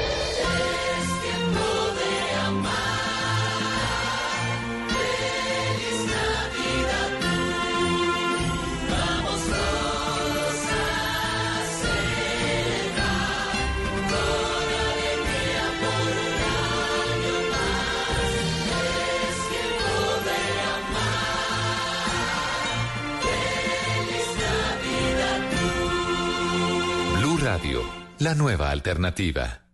El mundo está en tu mano. Escúchalo. Noticias de Colombia y el mundo a partir de este momento. Léelo, entiéndelo, pero también opina. Con respecto a la pregunta del día. Comenta. Yo pienso que ese código. Critica. sí, pienso que. Felicita. Vean que el pueblo lo está En respaldando. el fanpage de Blue Radio en Facebook tienes el mundo y un espacio para que compartas lo que sientes. Búscanos como Blue Radio en Facebook. Tú tienes mucho que decirle al mundo, porque en Blue Radio respetamos las diferencias. Blue Radio, la nueva alternativa.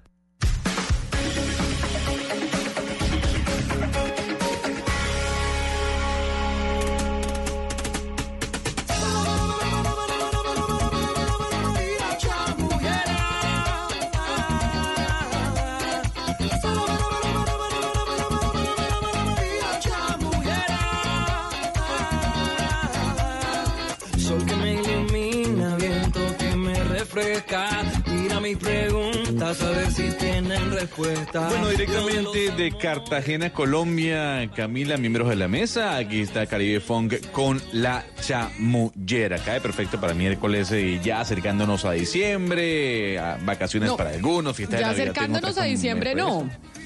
Ya en A diciembre. bueno, a Navidad, porque- a Navidad. Yo sí. Estamos ya en diciembre más metidos. No, no escuchó usted a Sebastián contándonos todos los regalos que podemos comprar allá en la casa de Santa. Ya estamos en diciembre. Mea culpa entonces de mi expresión, Camila Zuluaga, acercándonos a la, Navidad, a ese 24 y ese 25. Pero a ver, usted sabe que en medio del cierre de año aparecen una gran cantidad de rankings para muchos inútiles.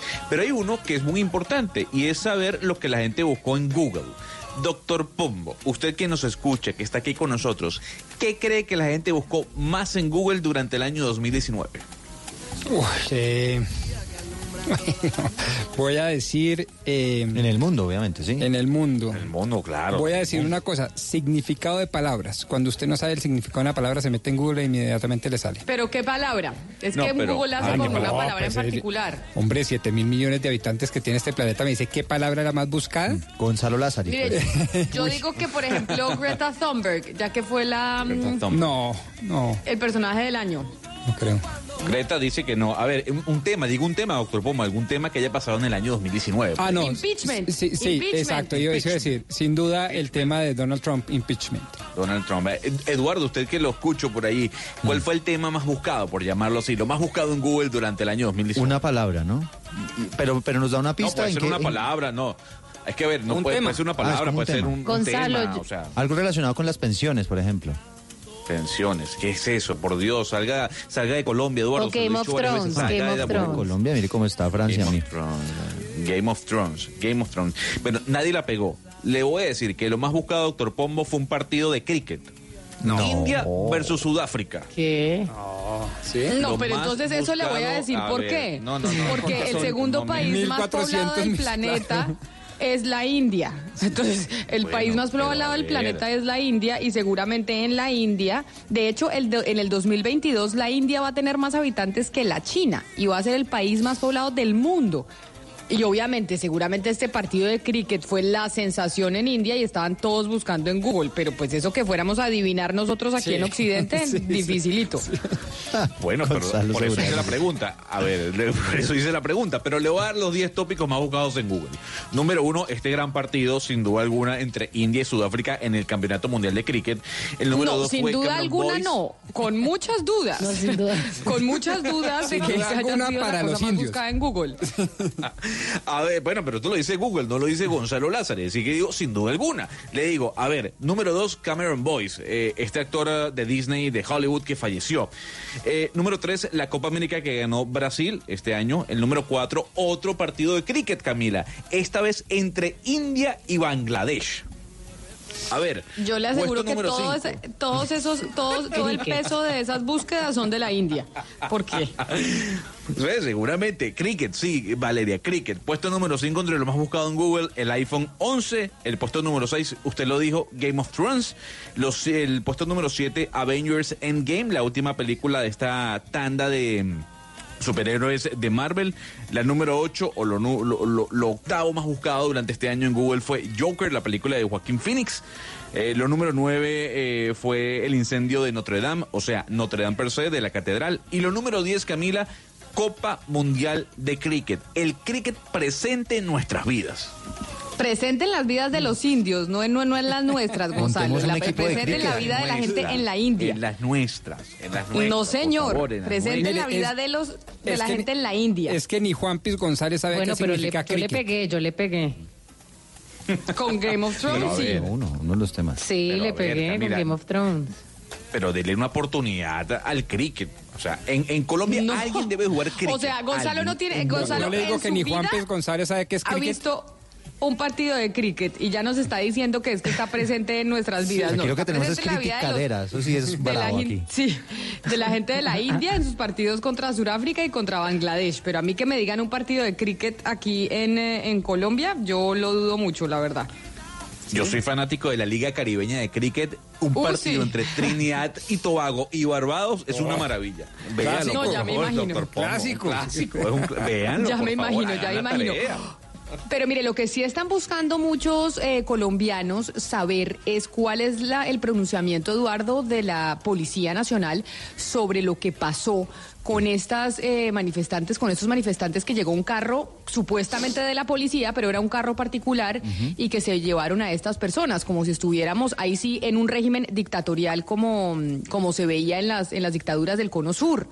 ¿Qué dijo la policía? Pues mire, este efectivamente fue el episodio de este eh, Chevrolet Aveo que se terminó llevando a dos personas, a una jovencita y aparentemente a su novio. Hay todo un episodio a través de las redes sociales con un video donde ella dice que la policía la secuestró eh, y terminan cerrando ese vehículo y por el asedio de la comunidad la policía deja bajar a esa niña en plena carrera 30. Ocurrió anoche. Y claro, muchísimas dudas con relación a ese tema y por eso esta rueda de prensa en la que está Camilo Cruz tan esperada. ¿Qué explicaciones está dando este mediodía la policía sobre el episodio, Camilo? Eduardo, buenas tardes. En este momento la policía está dando algunas explicaciones. Si me permite, general, robar una palabra aquí en directo para Blue Radio. Básicamente eh, se cuestiona el uso del vehículo particular. Es un vehículo de la policía que hace parte de la SIGIN de la policía. General. Ambos vehículos, en ambos procedimientos, son vehículos institucionales, no con emblemas. La policía puede utilizar vehículos, digámoslo así, con características particulares. Sus placas corresponden a los mismos y están matriculados dentro de la institución. Quienes se transportaban en los mismos son miembros de la institución y estaban uniformados. General, también eh, se ha cuestionado qué pasó con este joven y ustedes dicen por qué no se termina el procedimiento con la joven que se baja en la mitad de la carrera 30.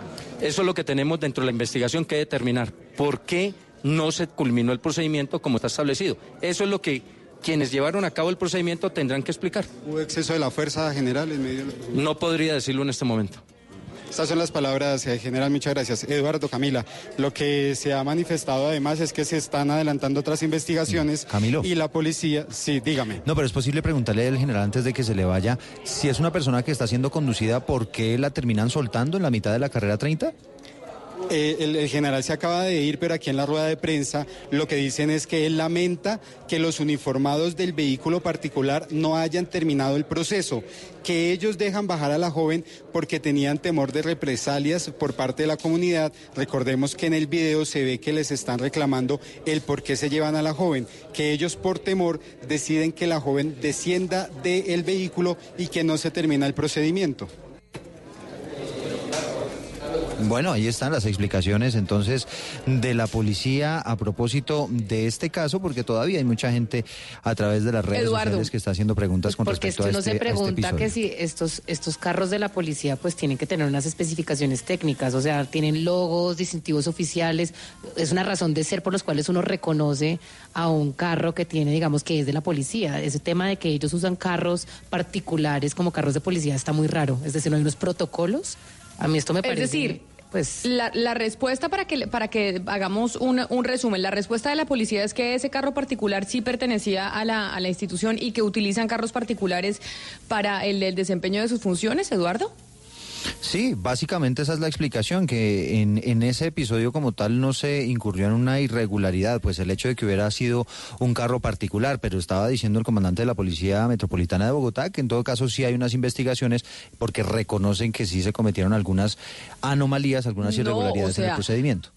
Pero además, por ejemplo, Pombo, si ahora la policía puede usar carros particulares, ¿usted se imagina el peligro en Colombia, en donde hemos tenido historiales de, de secuestro y de delincuencia común, lo que puede llegar a suceder? Personas que le digan a, a alguien más, es que yo soy de la policía y resulta que no, y como usted no tiene un vehículo que lo puede identificar que es de la fuerza pública, ahora usted utilizando cualquier carro, un Renault, un Nissan, un Toyota, lo que sea, y simplemente va diciendo, ay, yo soy de la policía, venga, lo meto al carro.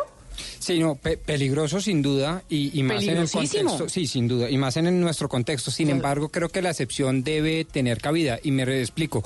Oía en la mañana de hoy, en precis- precisamente en Blue Radio, un experto, el doctor Daniel, creo que es el secretario Daniel de Seguridad, Mejía, sí, señor. Daniel Mejía, que decía que esa excepción es perfectamente lícita y que por razones varias del servicio se pueden utilizar carros particulares.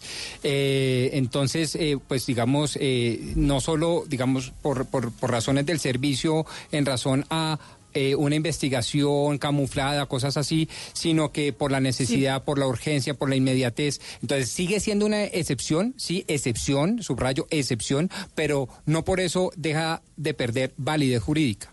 Pero muy pe- pero por más Pero validez jurídica, si eso si eso se permite, es muy peligroso, o sea, el día de mañana cualquier ladrón le da por decir, "Ay, como la policía utiliza vehículos que no están eh, plenamente identificados, yo para robar a cualquier persona digo, "Ay, soy de la policía." O sea, es un precedente que es muy peligroso, pero sobre todo con el historial que existe en Colombia o en cualquier parte del mundo. Siempre los vehículos de las autoridades deben identificarse, sobre todo si van a capturar o van a retener a alguien.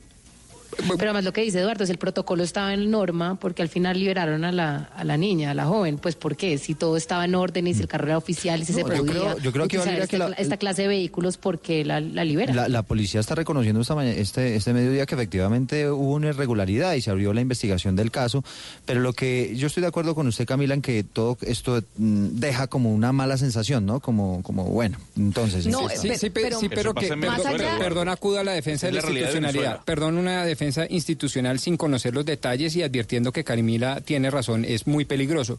Pero, ojo, sin que este tipo de sospechas lleven a destruir importantes cosas que necesita la fuerza pública, como por ejemplo la inteligencia. La inteligencia tiene que valerse de cosas distintas, pues al carro oficial previamente identificado, con patrulleros uniformados, etcétera, etcétera, porque eso daría al traste seguramente Sí, con los buenos no- resultados de la fuerza pública. Simplemente quiero dejar ese, esa, esa nota de, colofón, pues. Sí, sí, sí, de acuerdo, pero acá sí hay un precedente que es muy delicado y peligroso. Y peligroso para lo como eso se pueda utilizar. Y como dice Gonzalo, esa es la realidad de Venezuela. Entonces en Venezuela van capturando. Imagínese que eso nos llegara del, del régimen de Nicolás Maduro, del gobierno de Nicolás Maduro. ¿Estaría usted parado en las pestañas, Pombo? No, no, Diciendo que yo- eso no puede ser, que eso es terrible, que no sé qué. Pero diría exactamente lo mismo. Decir, eh, yo estoy de acuerdo, la excepción debe ser eso, una excepción, pero no por eso es menos legal. Y obviamente debe tener todos los controles posteriores, anteriores y concomitantes. O sea, usted tiene la razón. Simplemente déjeme sacar Camila. esa defensa institucional para no pegotearnos en la inteligencia de la fuerza pública. Pero si le parece, regresemos con Camilo porque hay un elemento importante y es qué estaba haciendo eh, la joven, qué estaba haciendo antes de. Yo sé que usted va a decir eso no justifica y tal, pero vamos a escuchar, eh, Camilo, qué explicaciones dieron, qué estaba haciendo esta niña y por qué se la llevaron al final detenida.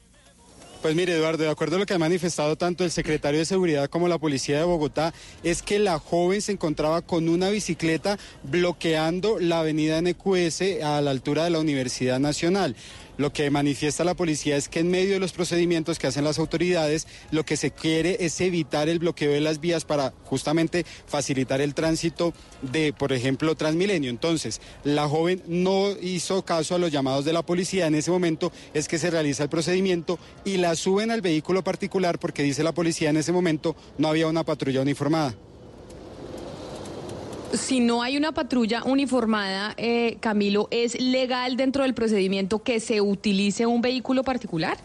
Es que esa es la gran la pregunta. Entonces, por la, por la falencia de que no tenían patrullas disponibles, entonces vamos usando el vehículo que vayamos teniendo por ahí disponible, así sea uno, un carro del, de- el del vecino. Lo que dice la policía, Camila, es que ese vehículo está inscrito, incluso fue comprado por la Secretaría de Seguridad para darle, digamos, movilidad a los miembros de la SIGIN y la CIPOL que son eh, uniformados en civil, que hacen investigación e inteligencia, que era un vehículo que estaba a la mano porque no había patrulla. Sin embargo, lo que sí nos O sea, manifestó la ser- personalidad de Bogotá es que no cumplía los protocolos. Puede ser muy eh, vehículo de la institución, pero un vehículo no identificado para llevarse a unas personas retenidas y capturadas no se puede utilizar. O yo no sé, a mí que me digan en el derecho internacional cuáles son. Lo que, lo que es- eso no se puede hacer. Imagínese usted que eso lo eh, pasara en Cuba o pasara en Venezuela. Estaríamos diciendo que eso es un, un manejo dictatorial, un manejo, un manejo típico de las dictaduras. Usted no se puede llevar a una persona eh, capturada sin, sin meterla en un vehículo que tenga el, eh, plenamente identificada a la fuerza En este pública. caso, Es el que eso es de procedimiento regímenes del terror. era un Sí, sí. procedimiento de que se llama, eh, los, los estaban conduciendo, ¿no? Eso es llevarlo a No, una por eso, de, pero Eduardo, digamos, usted no lo pueden conducir y formalmente mañana no llega un ladrón a decir, señorita, es que la voy a conducir y yo creyendo que, que, que sí, que es la policía y resulta que no. Es que por eso es que us- el, el tema de los de, de las imágenes que, y, y de los de, lo- de los vehículos que estén plenamente identificados son muy importantes. Es una garantía Por eso, por ciudadana. ejemplo, Es una garantía tan importante. Por eso tan importante cuando se usa, cuando pasó lo de la operación Jaque, ¿se acuerda todo lo que dijeron que se habían usado los logos de la Cruz Roja? Que eso hubo todo un debate alrededor del tema, pues porque los logos dentro de los vehículos son importantes. Sí, de hecho, el eso- general... eso, identifican y le dan garantía a las personas. Consultamos al general en retiro Luis Giribert, él fue director de la policía y ese es el concepto que él tiene, que en todo caso, sea cual sea el vehículo, sí efectivamente deben estar identificados. Claro, pero entonces fíjese el secuestro de los diputados eh, de la Asamblea del Valle. Estaban perfectamente identificados como policías los secuestradores. Eh, y simplemente dejo eso para decir que, claro, que no se puede hablar en términos absolutos. Las excepciones en materia de inteligencia son importantes. Son las 12 del día, cuatro minutos. A mí me disculpan, pero a pesar de todas estas noticias que son muy importantes y que les vamos a seguir haciendo el desarrollo, don Sebastián, usted está en Navidad y entonces no se nos puede olvidar que es que estamos en un fin de año muy agitado, pero que también estamos en época de la familia, los regalos y demás. Sí, Camila, y, hay que aprovechar pues eh, la prima o las cosas que uno ahorra para darle a familiares eh, para los regalos. Y como hemos venido comentando en el programa, Camila, pues esta feria en Casa de Santa en el Gimnasio Moderno es, es ideal para eso. Por ejemplo, eh, me cuentan que la modelo Belki Arizala, no sé si usted la conozca, una emprendedora en modelo espectacular, va a estar acá tomándose fotos con la gente el día de mañana. Eh, también otro incentivo para venir. Eh, además, Camila, me cuentan acá también los organizadores que eh, al mejor stand, al más innovador, al más genial, le van a dar un premio, un tiquete y de vuelta a Las Vegas, a la feria Vegas Market, que me cuentan es pues la feria de emprendimiento de diseño más importante del mundo. Camila, acá en esta, digamos, yo hablando con los, eh, con los distintos emprendedores y tal, realmente el espíritu de esta feria en Casa de Santa pues es eh, la innovación, la creatividad colombiana, porque como lo hemos venido comentando, y yo sé Camila que usted ahorita lo va a comentar eh, de una a dos con nuestros compañeros en, en el tema principal, pues lo difícil que es hacer empresa en Colombia, Camila, de la nada, una idea, eh, sacarla adelante. Y esto está lleno pues de tres, más de 300 innovadores colombianos eh, y esa es la invitación Camila. Entonces eh, volvemos a repetir en el gimnasio moderno entre la carrera 11 y novena y la calle 74 y calle 76 pues pueden entrar gratis de 12 a 2 esa es la hora en la que se puede entrar gratis pues hasta las 2 de la tarde Camila. No sé si usted quiera que le vaya escogiendo algún regalo le mando alguna foto o, o me va diciendo Mándeme, mándeme fotos, pero sobre eso que usted dice, muchos emprendedores y como ya empezaron, Sebastián, las negociaciones desde el salario mínimo, ya sobre la mesa están lo que quieren las centrales obreras, lo que proponen los empresarios, precisamente esté pendiente porque vamos a hablar con empresarios del país, grandes empresas, pequeñas empresas y Magnífico medianas. tema. Lo que va a pasar con, el, eh, con la negociación del salario mínimo, pero sobre todo la imagen que tiene hoy en día la empresa privada en Colombia. seduciendo al mundo. Imagínate una corral todoterreno. Piensa en su doble carne con unas deliciosas papas y una refrescante gaseosa. Imagínatela ahora en tu casa, en tu trabajo, en el lugar que quieras. Con Rappi puedes tenerla. Cada día somos más los colombianos que ya pedimos el corral por Rappi. Si tienes Rappi, tienes todo.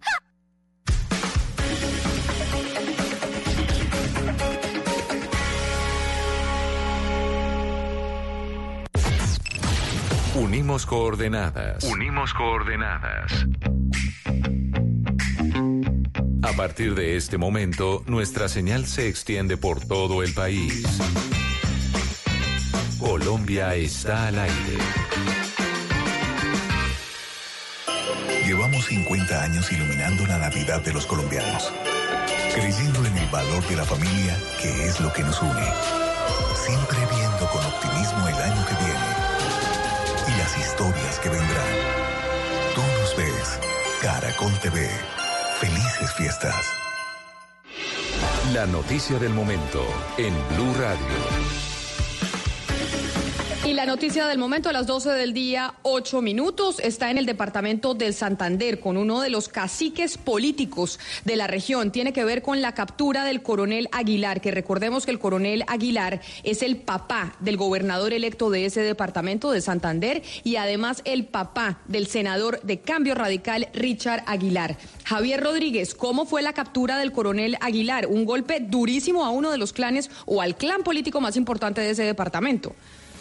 Camila, se ha conocido hace poco que el exgobernador de Santander, Hugo Aguilar, fue capturado sobre las 9 de la mañana más o menos en el aeropuerto Palo Negro de Bucaramanga en un operativo realizado por la Unidad Nacional de Derechos Humanos de la Fiscalía General de la Nación.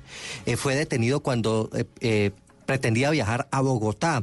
Se desconoce por el momento los cargos y los motivos de esta detención. Lo que hemos podido también confirmar aquí en Bucaramanga es que la orden la dio la Corte Suprema de Justicia. Es una noticia de desarrollo. La Fiscalía, también fuente, nos informan, eh, eh, Camila, que varias personas además también habían sido capturados en otros operativos diferentes en Bucaramanga, el área metropolitana Barranca Bermeja, la zona del Magdalena Medio, incluso en Cúcuta el día de hoy por parte de la Unidad Nacional de Derechos Humanos de la Fiscalía en un gran operativo y todas estas personas capturadas, no se sabe cuántas, van a ser trasladadas a la capital de la República y en horas de la tarde la Fiscalía dará a conocer más detalles sobre esta masiva captura eh, de personas relacionadas con violación de derechos humanos aquí en el oriente del país. Entre ellos, pues el coronel Hugo Aguilar es gobernador del departamento de Santander. Eh, un hombre que, conoció el país, Camila y Javier, eh, en, en, los años 90, porque fue quien lideró el bloque de búsqueda que finalmente dio de baja al jefe del cartel de Medellín, Pablo Escobar, en el 93. Después de eso se retiró y eh, pues surgió, eh, ingresó a la política, fue diputado y fue gobernador de Santander, eh, pero, pero básicamente fue es recordado sobre todo por ese episodio, la baja de Pablo Escobar fue quien lideró ese bloque de búsqueda, Camila.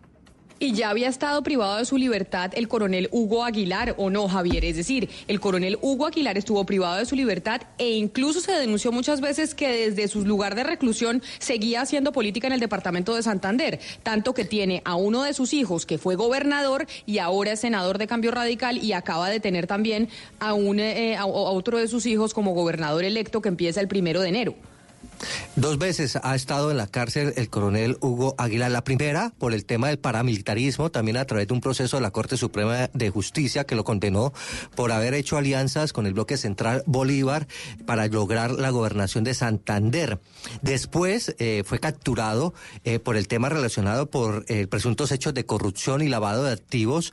le fue incautado además 33 bienes inmuebles y vehículos de, de alto costo. Sacó guerra, Camila, el famoso episodio del Porsche que fue eh, captado en una cámara fotográfica cuando a, hacía su tránsito entre Bucaramanga y el sur del área metropolitana de Bucaramanga, pues por ese hecho también fue detenido el coronel Hugo Aguilar. Él está siendo todavía investigado por ese hecho de lavado de activos por 15 mil millones de pesos y esta es la tercera vez eh, que lo captura eh, y es en esta ocasión por la Unidad Nacional de Derechos Humanos de la Fiscalía General de la Nación. Eh, estos son los tres hechos eh, judiciales que rodea pues al coronel Hugo Aguilar. Pero es que además Javier cuando fue condenado por, por para política eh, el exgobernador de Santander Hugo Aguilar dijo que no tenía cómo reparar a las víctimas del paramilitarismo en esa región del país y meses después se le vio eh, transitando por las calles de claro en el Porsche que, que finalmente creo que le fue decomisado, le fue incautado. Sí, claro, fue decomisado junto con otros cuatro vehículos también de alta gama. Él en ese momento, cuando fue detenido, eh, estaba pagando 500 mil pesos mensuales a las víctimas y decía que no tenía dinero. Y lo vieron pues con el lujoso vehículo por las calles de la capital santanderiana y fuera de eso tiene oficinas, bienes inmuebles, vive en un exclusivo sector que se llama Ritoque Country Club aquí en la capital santanderiana, donde un bien inmueble no super, supera pues casi los 15 o 20 mil millones de pesos. Pues la noticia del momento que tiene que ver con la clase política en Santander, la captura del coronel Hugo Aguilar, quien como lo dice Javier Rodríguez desde Bucaramanga ya estuvo preso en dos oportunidades, pero es el papá de quien es el gobernador electo del departamento de Santander y además también otro de sus hijos, Richard Aguilar, que fue gobernador también, hoy está en el Congreso de la República por cambio radical. Tanto así que incluso tienen otro hijo, el eh, coronel Aguilar, Javier, en, en, Estados Unidos y ya le están diciendo que se, que se devuelva para que también empiece a ser parte de este clan político y se lance a esta, a esta arena. Y además tiene un médico también aquí en la capital santanderiana, eh, que también es muy prestigioso en el tema de la medicina, pero ha estado alejado un poco de todo este tema político. Eh, él está más bien por el tema de la salud y la medicina, que también es hijo del gobernador Aguilar Naranjo, y han tratado pues también de vincularlo con el tema de la política y seguir pues esta línea del denominado clan Aguilar. Eh, Mauricio Aguilar incluso tenía programado un evento en horas de la tarde de hoy. Para hacer y continuar con el empalme la gobernación de Santander y ha decidido cancelarlo, es que nos informa en este momento la oficina de prensa del gobernador electo Mauricio Aguilar. Javier, muchísimas gracias. La noticia entonces, la captura del coronel Hugo Aguilar. Y antes de, que Valeria nos vaya a entregar eh, los últimos datos de la, de la encuesta sobre percepción de la empresa privada, porque vamos a hablar de la empresa privada, tenemos eh, información, Julio César Uchima, de bloqueos a Transmilenio en Bogotá. ¿Quién está eh, ejerciendo estos bloqueos y en qué estaciones de Transmilenio? Camila, hola, muy buenos días. Bueno, le voy a contar lo siguiente. Son los recicladores que en la ciudad de Bogotá a esta hora están realizando una protesta. La protesta es pacífica. Dicen que más o menos pueden ser unos 2.000 o 3.000 recicladores los que han llegado aquí a ejercer el derecho a la protesta. Están llegando en este momento al Consejo de la Ciudad de Bogotá. Ellos están marchando sentido oriente-occidente por toda la calle 34. Acá van a estar más o menos unos 30 minutos, una hora, pero luego se van a movilizar por toda la calle 26 para llegar hasta la Corte Constitucional, porque recordemos que al parque o a la Plaza de Bolívar no los van a dejar ingresar, ellos van a marchar hasta ese lugar. Hasta el momento la protesta es pacífica. Las personas que a esa hora se van movilizando en sus vehículos por la calle 34, sentido occidente-oriente, desde la carrera, eh, calle 27, desde la carrera 27 mejor, hasta el sector de la Caracas hay trancón. Las personas están solo, eh, se están movilizando por el carril sentido oriente-occidente de la calle 34. Esta es una información para nuestros oyentes. Pues ya saben, entonces hay protestas en esta oportunidad de los recicladores. ¿Usted recicla en su casa, doctor Pombo? Sí, señora. Bueno, Sí, hay que sí, hacerlo. me parece Hay que, fundamental, hay- claro. hay- hay- hay que hacerlo. Óigame, antes de irnos a hablar de los empresarios, de las empresas, del sector privado, le manda un mensaje don Álvaro Rodríguez. Le dice, a propósito del tema que estaban discutiendo sobre la rueda de prensa de la- del general de la policía, Huber Pinilla, sobre el episodio de la retención de estos ciudadanos en un carro particular que no estaba identificado con eh, la información de la entidad. Dice, a mí me atracaron en un carro Logan gris. Se identificaron como que eran de la Sijín y me robaron descaradamente. Así que no se puede decir que esto es normal, que es normal un procedimiento. Porque entonces, lo que le digo, doctor Pombo, se puede utilizar un vehículo particular por parte de unos eh, bandidos que lo van a usted a atracar, a robar, y pues se identifican como de la policía. El porque oyente, como ahora, usted y yo tenemos como ahora hay razón, ese sí. mecanismo. Sí, sí, sí, tiene toda la razón el oyente, así debe ser. Es- es- pues es- es- pues- pues- pues, vuelvo y digo, el caso más eh, terrible seguramente fue el secuestro de eh, los diputados de la Asamblea del Valle del Cauca. Acuérdese usted que llegaron perfectamente uniformados, no sé qué, le dijeron, mire, como son muchos, y los metieron en unos buses y se los llevaron escoltados con motos de la policía, etcétera, etcétera. Y mire lo que pasó. Óigame, estábamos hablando con eh, don Sebastián Nora, que está en la Feria de la Casa de Santa, en donde hay tantas empresas eh, emprendedoras, en donde están vendiendo los regalos de Navidad precisamente para que los colombianos puedan comprarlos. Precisamente hoy, pues la portada en los medios eh, de comunicación a nivel nacional tiene que ver con el salario mínimo, porque ya se sientan a la mesa empresarios y sindicatos sobre cuál debería ser el aumento del salario mínimo para el 2019. Y eso nos lleva entonces a hablar, entre otras cosas, Valeria, de la imagen que está teniendo la empresa privada en medio de, las manifestaciones y de lo que ha vivido este año Colombia. ¿Qué es lo que está pasando con la imagen de la empresa privada y qué consecuencias además puede traer eso? Así es, Camila. Pues mire, la última encuesta de Inbamer mostró que por primera vez en la historia de Colombia, desde que se mide, digamos, la percepción a los empresarios, la imagen que tienen los colombianos de la clase empresarial colombiana es más negativa que positiva. La calificación desfavorable llegó a 49% y la favorable a 44%. Para que usted entienda, hace 10 años la calificación era 63% de favorabilidad y 29% de imagen negativa a los empresarios. Entonces, este cambio de percepción, pues evidentemente sí preocupa porque al final, pues es por medio de las empresas que se genera empleo y se genera riqueza y desarrollo económico. Y pues hay un tema que todos los colombianos deberían sentir y es que si a las empresas les va bien, pues al país también. Y parece que ahora ya los colombianos pues no piensan esto. Y aunque Camila, el desprestigio hoy en día es la norma, eh, sí este cambio de percepción tan drástico pues preocupa y por eso hoy queremos preguntar qué es lo que está pasando, por qué los colombianos ya no confían en el sector empresarial, sector muy importante para el país y para el futuro de todos los colombianos. Pero además, ¿sabe por qué, Valeria? Porque al final los empresarios, el empresariado ese es el que empuja el crecimiento del país y uno cuando habla de empresarios cree que son empresas gigantescas, no. Y la mayoría de las empresas son empresas chiquitas, gente que tiene una mini pyme con sus familias en su casa para poder sacar adelante precisamente a sus hijos y escuche hablamos con varios microempresarios que nos hablan de qué es lo más difícil de tener empresa en Colombia, además de esto que usted nos está contando sobre el problema de imagen que están teniendo en este momento en el país. Mi nombre es Juan José Harry, tengo una empresa llamada Close dedicada a los bienes raíces y en Colombia lo más difícil para crear empresa es la rigidez del mercado laboral y las altas tasas impositivas que castigan al que produce. Mi nombre es María José Bernal. En mi familia tenemos una empresa que se llama Cadenas y Complementos. Nos dedicamos a la comercialización de repuestos industriales y son muchas, pero una de las mayores regulaciones que consideramos una piedra en el zapato para los empresarios es el sistema de gestión de salud y seguridad en el trabajo. Mi nombre es Carlos Alfonso, mi empresa se llama Enercer. Nos dedicamos a la construcción de soluciones de energía solar y a la distribución de gas natural. El principal problema en este país para hacer empresa es la corrupción, ya que si no haces parte de ella, no te invitan a los procesos licitatorios o las convocatorias públicas y si de alguna forma logras estar en los proyectos, te hacen la vida imposible en el desarrollo y en el desembolso de los pagos del mismo. Mi nombre es María del Mar Ponce, soy la dueña de la Mar Sensual Shop, empresa dedicada a vender ropa interior acá en Colombia.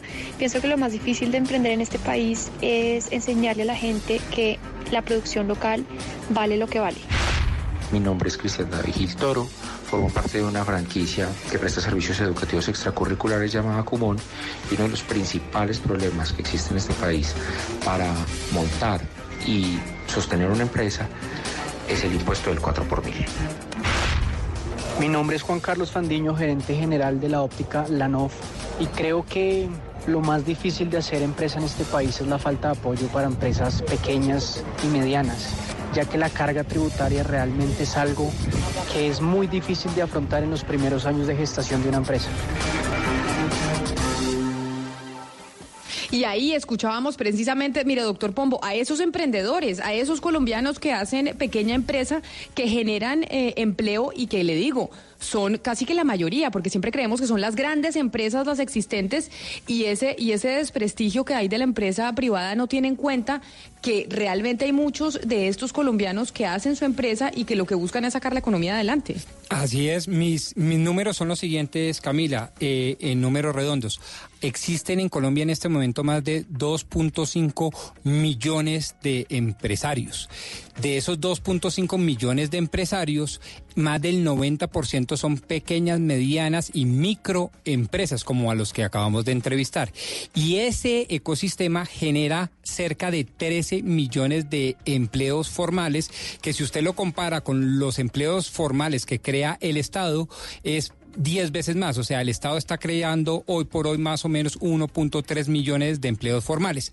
Es decir, quienes realmente pueden formalizar la economía y sacarla adelante para elevar aún más el índice de desarrollo humano son precisamente los empresarios y digo mejor, el sector productivo, comerciantes, ganaderos, agroindustriales, etcétera, etcétera.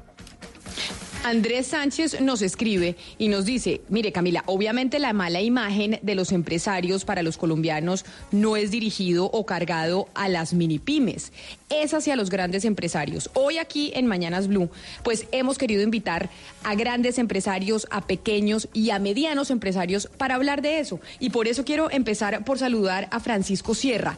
¿Quién es el doctor Sierra? Él es presidente de la Junta Directiva de Incolmotors Yamaha, que es una empresa ensambladora de motocicletas que emplea en Colombia, no me dejará mentir el doctor Sierra si estoy dando el número exacto o no, 1.200 empleados en el país. Doctor Francisco Sierra, bienvenido a Mañanas Blue, gracias por estar con nosotros. Buenos días, muchas gracias a ustedes. Incolmotors tiene cuántos empleados, doctor Sierra? Tienen empleados directos, todos directos, 1.200 personas. Y de 1.200 personas empleados directos y de empleados indirectos en Colmotors, ¿cuántos tiene? Indirectos, por los lados de los 7.000 empleos indirectos en proveedores, distribuidores de motos, distribuidores de repuestos, vendedores de instrumentos musicales. En fin, tenemos una red muy grande de 7.800 empleados, empleados indirectos. 1.200 directos. Y toda la industria nuestra de motocicletas en Colombia tiene 28.140 empleos generados en la industria con los proveedores. Doctor Sierra, nosotros estábamos ahí, Valeria nos estaba entregando los datos de la última encuesta sobre la percepción de la empresa privada, del sector privado entre los, entre los colombianos. Vemos además eh, las manifestaciones en las calles, en donde en cierta medida sí se está viendo como una estigmatización o un rechazo hacia el sector privado, hacia el sector empresarial. Y yo quisiera preguntarle a usted si en algún momento se han puesto a pensar por qué, qué es lo que está pasando. Sí, lo que pasa es que los empresarios colombianos desafortunadamente somos muy tímidos para mostrar lo que hacemos. Todavía estamos sufriendo de lo que sufrimos en décadas pasadas de, la, de los problemas de seguridad. Entonces, cuando uno hablaba muy bien de lo que estaba haciendo en épocas anteriores, sufría secuestros. Yo personalmente he sufrido, atentados de secuestro. Entonces, por eso, de pronto los empresarios han sido un poquito tímidos en mostrar lo que estamos haciendo. Pero usted habla que la mayor parte de las empresas, y se está haciendo muchísimo, nosotros hacemos muchísimo.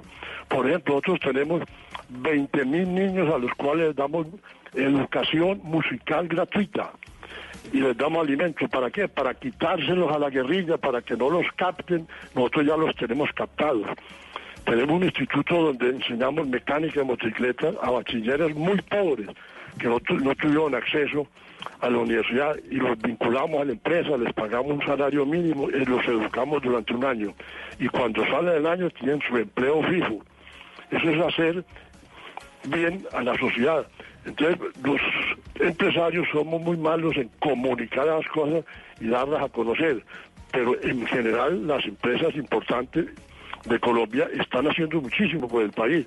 Nos falta es ser más, más eh, comunicadores, mejores comunicadores de todo lo que hacemos para que la gente se dé cuenta que la empresa privada es fundamental para el desarrollo del país. Si no hubiera empresa privada estaríamos como Venezuela, como muchos países donde no hay empresa privada. Somos los que damos desarrollo, los que creamos empleo, los que movemos el dinero, los que todo lo hacemos en la, empresa privada. De pronto, como digo, Señor nos, fal- nos falta comunicar más. Aparte, aparte de la parte de, de comunicación, hay un tema, eh, digamos, en gestión. El mundo ha cambiado y ahora también se ha replanteado, digamos, la visión y la misión que deben tener las empresas hoy en que no estén solamente encaminadas a producir valor económico para sus accionistas, Estamos sino valor social y ambiental a todos los grupos de interés, a toda la sociedad. ¿Usted está de acuerdo con que de pronto hay muchas empresas que no han hecho este cambio, que solamente siguen concentradas en valor económico a los accionistas y no tienen en cuenta el valor social y ambiental al resto de la sociedad? Sí, anteriormente lo más importante era darle las utilidades a los accionistas, a los dueños de las compañías. Hoy el mundo ha cambiado. Lo más importante hoy es preocuparse por la comunidad y segundo, preocuparse por sus trabajadores y como tercero, darle dividendo a sus accionistas. Hay que cambiar el orden. Y cambiando ese orden, cumplimos con nuestra misión. Yo estoy de acuerdo con Conversación. ¿Cómo? A esta conversación, doctor Sierra, quiero también eh, invitar a otro empresario muy importante en, eh, en el país, empresario de más de 50 años de experiencia en el mercado, que además es una de las empresas de confección y diseño de ropa más grandes de Colombia, es el señor Arturo Calle. Don Arturo Calle, bienvenido a Mañanas Blue, gracias por estar con nosotros. Camila Zuluaga, muy buenos días para ti, tus compañeros y el país en general. O tardes, diría ya. Buenas tardes ya, sí, porque ¿qué ya mucha gente... servir? Está camino a almorzar. Y don Arturo, básicamente estamos hablando de lo que pasa con, eh, con la empresa privada, la imagen que está teniendo entre los colombianos, las manifestaciones que incluso también se ha dicho que es contra, contra el sector privado. Y le digo, por ejemplo, Freddy Cubillos, que nos está escuchando hasta ahora, dice que realmente los colombianos están muy descontentos, pues porque hay unas condiciones eh, paupérrimas en donde pues muchas empresas tienen a los trabajadores. ¿Por qué la gente tiene ese imaginario o por qué la gente está pensando eso sobre la empresa privada? Camila, no, la empresa privada es la que el motor del país, es el combustible 100%. Si no hubiera empresa privada no existiría país. Todo lo manejaría el Estado y el Estado no tiene ni la visión ni la capacidad de hacerlo como lo hemos visto en los países comunistas en general. Eh, ¿Qué es la empresa privada? Eh, no son unos ricos, son unos excelentes administradores de lo que el país les entregó para que manejaran, administraran y unos grandes generadores de impuestos. Lo que sucede es que la empresa privada es excelente, es muy importante. Hacer empresa en Colombia se requiere. Este es un país muy rico en la parte de minería, ganadería, agricultura, industria, etcétera. Hoy en día la mayoría de los profesionales que salen de las universidades deben de pensar menos en la empleomanía y más en producir, en hacer empresas. Pasando a la realidad, no es que sean las empresas, el país está en pequeñas y medianas empresas. Pero ¿qué sucede, Camila? Yo lo he dicho mucho y voy a morir diciéndolo. Soy amigo de este gobierno. Soy ciento por ciento demócrata admiro este gobierno, pero hay una situación que es real, no nos podemos seguir diciendo mentiras. El país necesita más dinero, indudablemente. ¿Para qué? Para llegar a los estratos medios y bajos, que es donde está la inconformidad total. Y quizás no es contra el no es contra los empresarios, sino contra el sistema. ¿Cómo podemos llegar a estos estratos medios y bajos? Muy sencillo. En Colombia la carga tributaria definitivamente está probado que es el tercer país del mundo donde hay más gravámenes. Para Arturo Calle puede ser el segundo. En Colombia hay un problema muy grande, donde dicen la mayoría de los colombianos, si no evadimos nos quebramos. También dicen que en Colombia todo aquel que puede evadir lo hace. Dicen que nadie puede tirar la primera piedra. ¿Qué sucede? Impuestos justos, contribuyentes justos. Normas drásticas, ¿sí? Eh, claro, eh, esa es la obligación de, del Estado, lo que usted está describiendo, pero el compromiso de los empresarios, ¿usted cree que se está cumpliendo en materia de responsabilidad social? Quiero decir, hay quienes eh, piensan que los empresarios colombianos deberían ser, eh, pues aportarle más a la, a la igualdad, a la equidad y a la sostenibilidad. El problema es de los, primero, los empresarios colombianos, yo veo que todos tienen un concepto excelente en la parte eh, social con sus empleados, etcétera pero es que la mayoría son medianas y pequeñas pymes que no pueden pagar más. Eso hay que entenderlo. Lo otro que hay que entender es cuando un empleado se gana un millón de pesos, al empresario le cuesta millón quinientos mil pesos. Así de sencillo y hay que decírselo al país. Es que no caen en cuenta de eso. Dos, el empresariado colombiano es excelente en la parte social. Ayudan a cantidad de fundaciones, etcétera esta empresa genera seis mil empleados directos. Esta empresa tiene una fundación que se llama Arturo Calle. Estoy hablando no solo la mía, sino muchas. La Fundación Etcétera.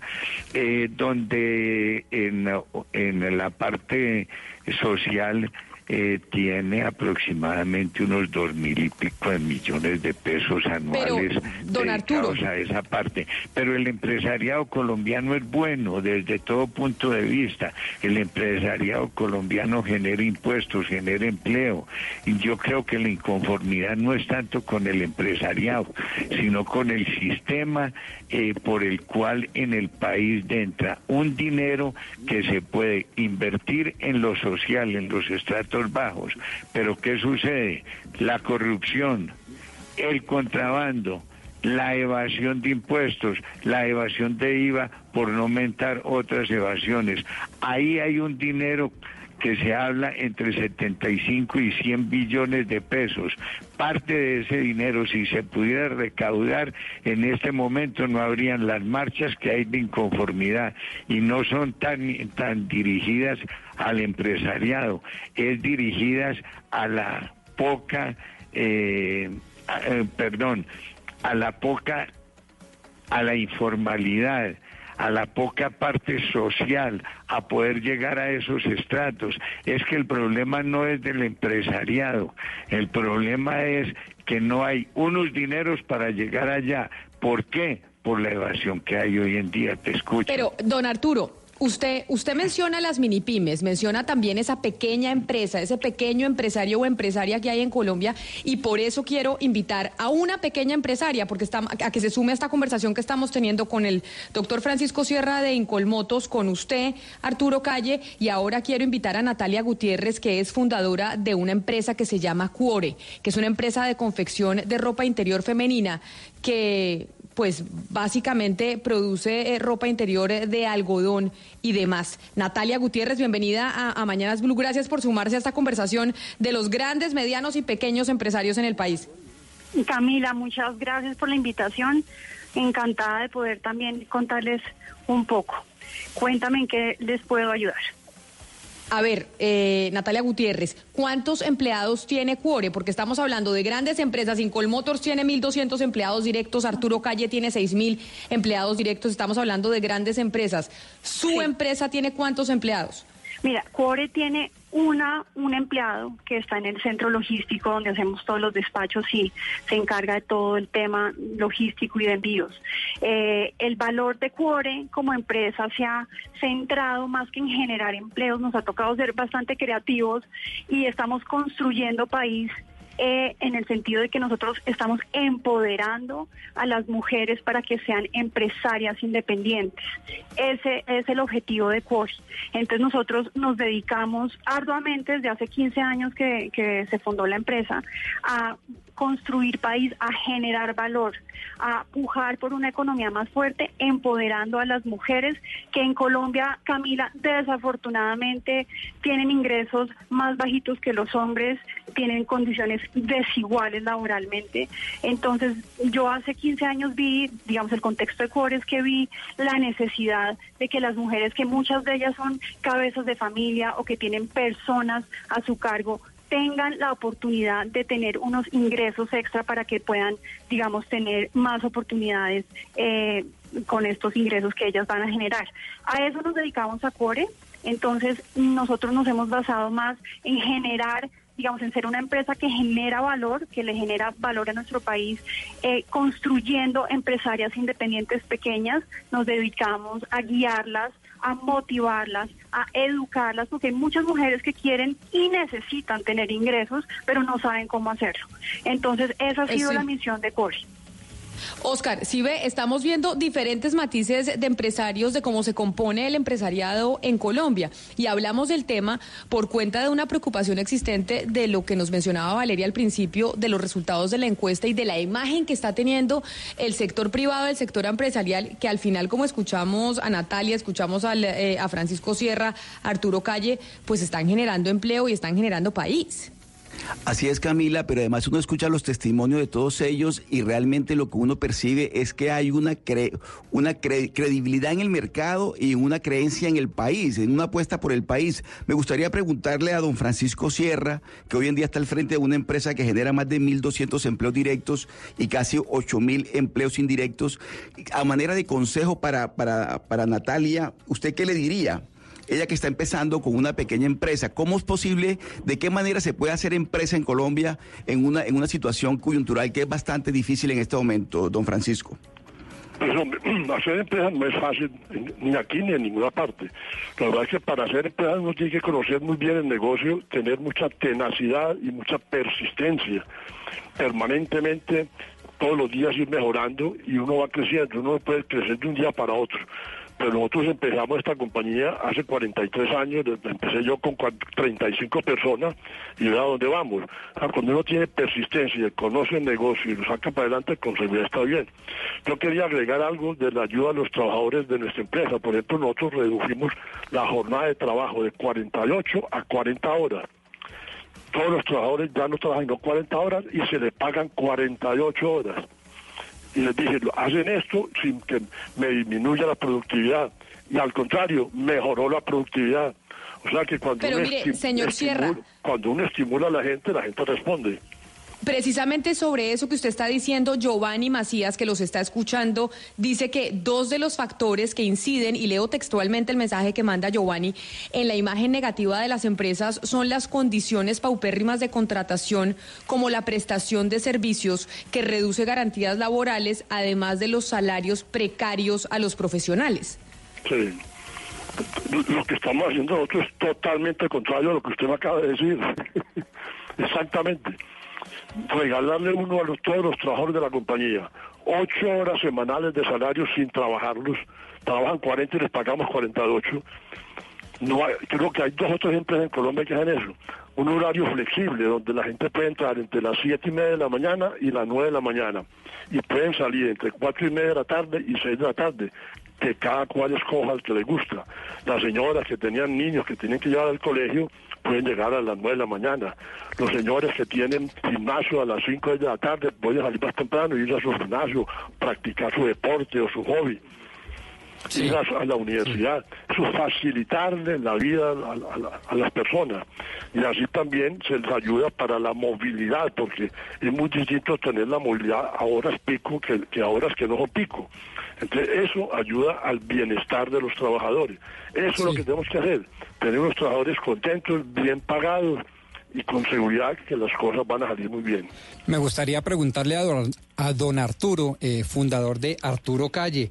Doctor Arturo, eh, la baja percepción o la percepción negativa del sector productivo de los empresarios quizá obedezca a una narrativa, narrativa histórica, no de ahora, sino de tiempo atrás, eh, en virtud de la cual, por ejemplo, se pone en tela de juicio el modelo o el sistema capitalista. Usted es una de esas personas, ejemplo, en el sector productivo colombiano, que empezando desde abajo como microempresario, llegó después de 50 años de duro trabajo a ser uno de los empresarios más admirados por todos los colombianos. ¿Usted cree que en efecto la causa eficiente, como lo dice por ejemplo la Comisión Histórica o unos de los relatores de la Comisión Histórica del conflicto y de todos nuestros males, es el sistema capitalista? No, no, no, el capitalismo es algo importante que requiere el país, el mundo entero. Ojalá ciento por ciento los países fueran capitalistas desde todo punto de vista. Lo que sucede es que mm, a los empresarios y a nosotros los seres humanos nos deben de enseñar lo que es amar a nuestros semejantes, compartir con ellos, etcétera. Yo comencé con una empleada únicamente. Hoy en día son seis mil. Eh, como persona natural, soy el contribuyente que más impuestos paga en Colombia y mi familia, cero evasión, etcétera. Y tenemos un concepto del sentido social impresionante. Nosotros tenemos fundaciones las que usted quiera y tenemos la Fundación Arturo Calle. Eh, le quiero contar, eh, si algo tenemos nosotros es amor al personal, el respeto, en la parte social, todo. Eh, aquí no se trata de hablar de Arturo Calle porque esta entrevista no es esa. Se trata de hablar de lo que es el desarrollo empresarial del país. A mí me parece que este país está constituido por un gran empresariado. Lo que sucede es que si el empresariado no obtiene unas utilidades y todas las reparte, pues no puede crecer y no genera empleo ni genera desarrollo. Pero a mí se me hace que el país tiene un empresariado muy pujante, excelente. Ustedes pueden ver, por ejemplo, las mil empresas más importantes del país lo que genera en empleo, en desarrollo, etcétera, es sensacional. El país tiene mucho de lo que es el pequeño y mediano empresario que la situación de esas personas es muy difícil para mejorar sus empleos, para tener Arturo. mejor el personal, etcétera. ¿Por qué? Por los altos costos tributarios que hay, entonces no tienen desarrollo. Dime. Sí, no, aquí estaba tomando yo nota de lo que pues yo calificaría como los males que según usted están aquejando al empresariado. Usted habla de la alta carga tributaria, de la corrupción, de la evasión y del contrabando, todas estas responsabilidades del Estado y defiende además al capitalismo como modelo económico. Es decir, si no fracasó el modelo económico en Colombia, ¿usted cree que está fracasando este modelo político? Eh, tampoco, no está fracasando el, el, eh, modelo político. ¿Por qué? A mí me parece que este es un excelente gobierno, tiene muy buenos políticos, una excelente administración, etcétera. Para mí Arturo Calle, escúchame, me encantaría sentarme con los mejores tributaristas de este país, con el Estado del cual soy íntimo y me fascina, a probar de que es en este país sí hay el dinero. Ciento por ciento, que a este país le pueden entrar 50, 40 o 60 billones de pesos más. Pero ¿dónde radica? Radica en que eh, los colombianos dicen, si no evadimos, nos quebramos. Y lo otro dicen, los impuestos no son justos en Colombia. ¿Por qué? Porque es que con un 70, un 75 y un 80% de gravámenes no puede haber competitividad. El día que en este país haya impuestos justos, control a la evasión, control a la evasión del IVA y a lo otro que yo le menté, al Estado le va a entrar un dinero que ni el empresariado ni los colombianos pueden aportar. ¿Por qué? Porque si lo aportan en impuestos y hay un buen Estado que invierta bien, pues hombre, se ven los resultados en las clases menos favorecidas. Pero escúsenme, el problema grande de este país radica en la evasión. ¿Por qué? Por impuestos altos. Aquí a los colombianos hay que decirles impuestos con justicia y cero evasión. Así de sencillo, de lo contrario, a este país le estamos haciendo un daño muy grande para las nuevas generaciones. Yo que sí recorro país, yo que sí voy al campo, yo que veo los, nuestros campesinos, yo que veo la pobreza y la miseria, a mí eso sí me duele. Pero mire, precisamente usted habla de las nuevas generaciones, del nuevo empresariado, del problema de evasión, de la alta tributación que tiene el empresariado. Quisimos sumarle a esta conversación a un empresario un nuevo empresario que es parte de esa economía naranja que tanto quiere promover el gobierno actual. Y le doy la bienvenida a Vladimir Gutiérrez, porque Vladimir Gutiérrez trabaja precisamente en el desarrollo de generaciones de valor estratégica de marketing digital. Tiene una empresa para la fidelización de los clientes y la expresión oral. Señor Gutiérrez, bienvenido. Hola, muy buenas tardes Camila, ¿cómo están? Y a todos los participantes. Pues nosotros básicamente hablando de la imagen de la empresa privada hoy en Colombia, de lo que está pasando según la última encuesta, de cómo está creciendo esta narrativa en contra del sector eh, privado y pues los estamos escuchando a ustedes grandes, medianas, pequeñas y nuevas empresas y creo que teníamos que, que poder contar con alguien que estuviera dentro de la economía naranja y, de, y ese es usted. Claro, dentro del mundo emprendedor yo quiero dar un poco sobre todo lo que ha hablado el señor Arturo Calle. Me parece que ha tocado un punto primordial, es que en Colombia tenemos una alta tasa impositiva y los emprendedores actualmente, las personas que estamos empezando, yo tengo año y medio actualmente con mi empresa. Muchas personas que estamos en este proceso de iniciar, de lo que estamos, de que estamos sacando, queremos queremos generar desarrollo, ¿sí? Pero cuando lo estamos haciendo y cuando queremos llegar allá, nos encontramos con bloqueos que nos brinda el mismo Estado por, por alguna tasa impositiva, por que de pronto que nos hacen una retención por, por un trabajo que hacemos y nos enfrentamos que pues, lo poco mucho que estamos produciendo nos está quedando en, en impuestos y así tampoco puede ser para los que, para poder crecer y poder generar desarrollo necesitamos que, que hayan empresas y que existan empresas que, que, que lo, puedan lograr eso. Para, el señor Sierra, porque parte de lo que uno examina cuando está mirando la desfavorabilidad al sector empresarial es un poco la queja recurrente que tienen las personas en la calle de esta relación entre el empresario y el político. El empresario grande haciendo lobby en el Congreso y esta relación entre la clase política y el poder económico. Y uno mira que hay 10 billones de exenciones tributarias hoy en día en el Congreso que no están fundamentadas, que no se sabe si generan impactos, si están justificadas. ¿A usted no le parece que de pronto esta relación entre el poder económico y el poder político es lo que está también alimentando la desfavorabilidad? Pues en parte. Lo que pasa es que todos los empresarios hablan del sistema tributario, es que el sistema tributario de Colombia es una colcha de retazo, ¿cierto? Cada reforma tributaria que se habla, la piensan relativamente bien, pero después en el Congreso la van desbaratando y queda muy poca cosa de eso. Si aquí hubiera una reforma estatutaria, bien organizada como se ha proyectado en varias oportunidades, y se logra hacer, este país sería muy distinto, ¿cierto?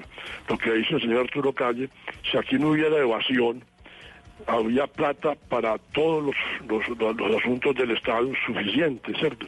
Y para los pobres pero desafortunadamente aquí los que pagamos impuestos somos muy poquitos.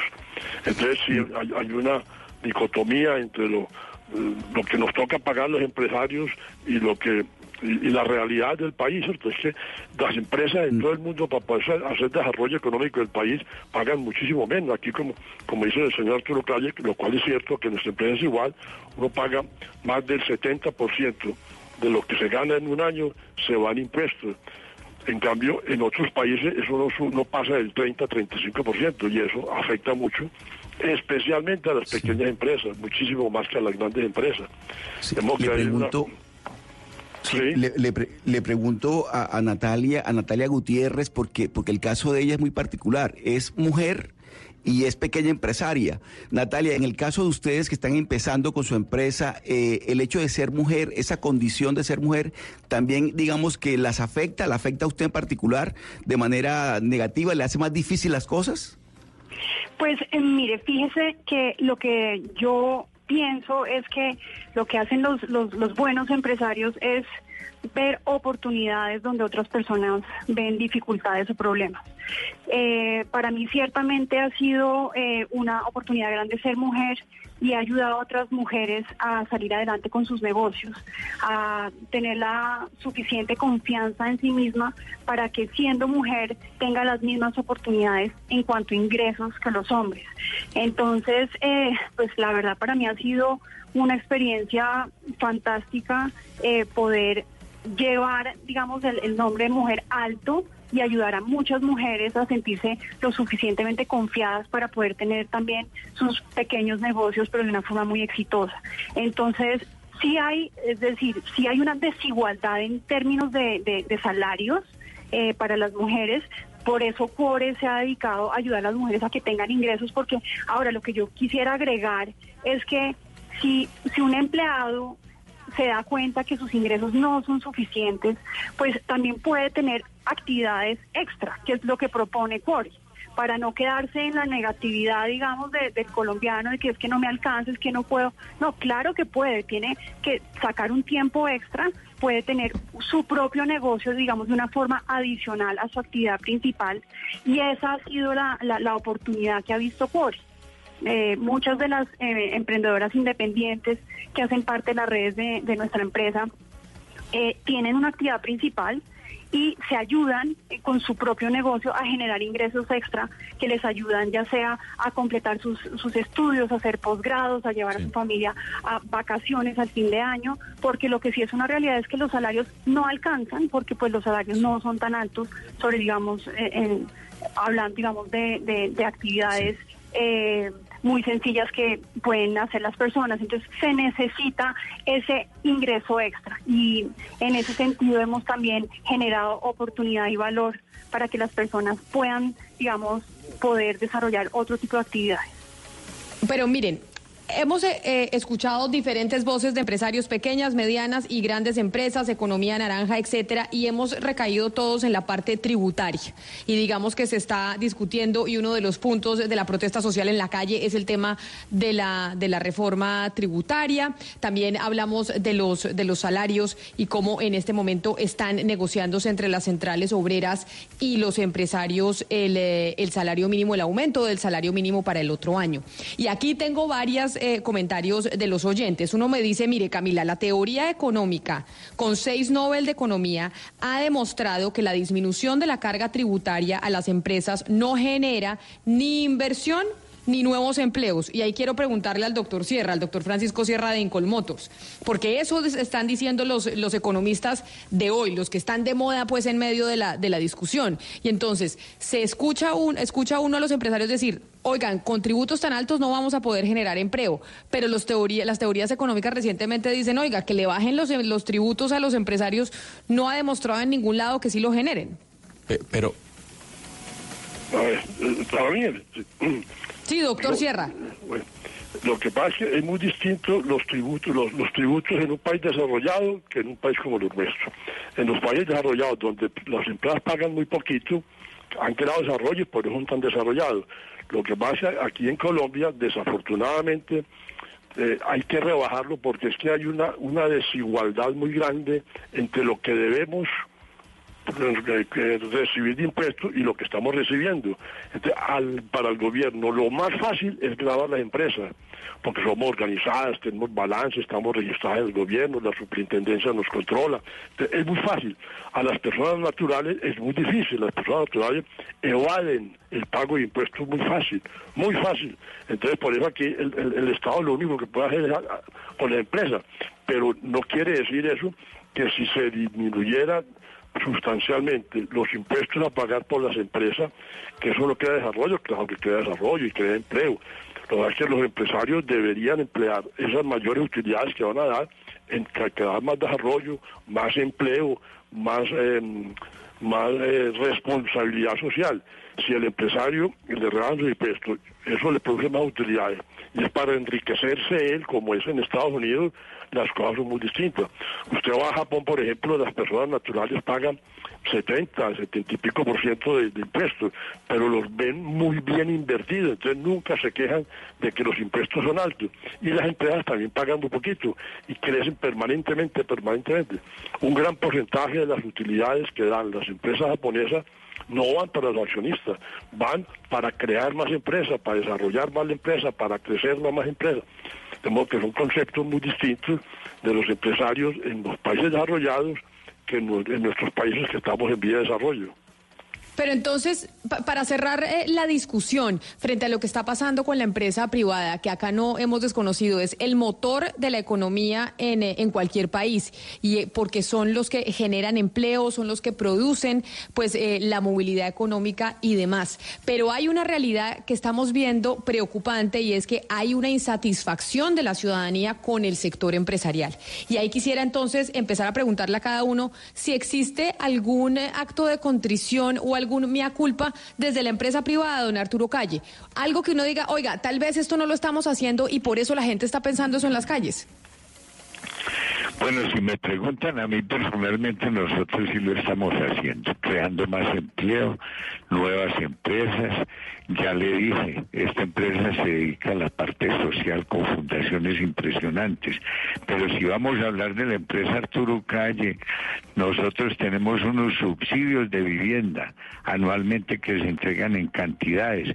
En las fábricas de confección es lo mismo.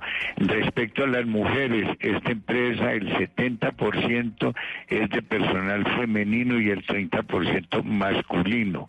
Pero si vamos a hablar de empresas, tenemos un ejemplo fabuloso, donde el 70% también son mujeres, como es el éxito. Eh, hablemos de empresas como es Macro, como es al costo, como es Catroni y como son milunas. Aquí hay empresas importantísimas. Mire, el empresariado antioqueño es un empresariado que dedica a lo social fácil el 20, el 30 o el 40% de sus utilidades en lo social. Ese empresariado antioqueño lo puede ver el país. Qué, departamento y qué empresariado tan pujante, tan excelente. Es una ciudad de mostrar en el país en la parte industrial. Y el país tiene muy buen empresariado. Lo que sucede es que la inconformidad, no nos digamos mentiras, no es el empresario, la inconformidad está en que el Estado no puede llegar a unos estratos medios y medios bajos. Eso hay que entenderlo. Ahora, la culpa no es del Estado, es del sistema. Pero si el Estado tuviera un mayor recaudo, una menor evasión de impuestos, donde no hubiera esta corrupción galopante, donde no hubiera esta evasión del IVA, ahí está la plata. Lo que pasa es que uno se tiene que agachar y recogerla. La inconformidad total del país está en las clases medias y medias bajas.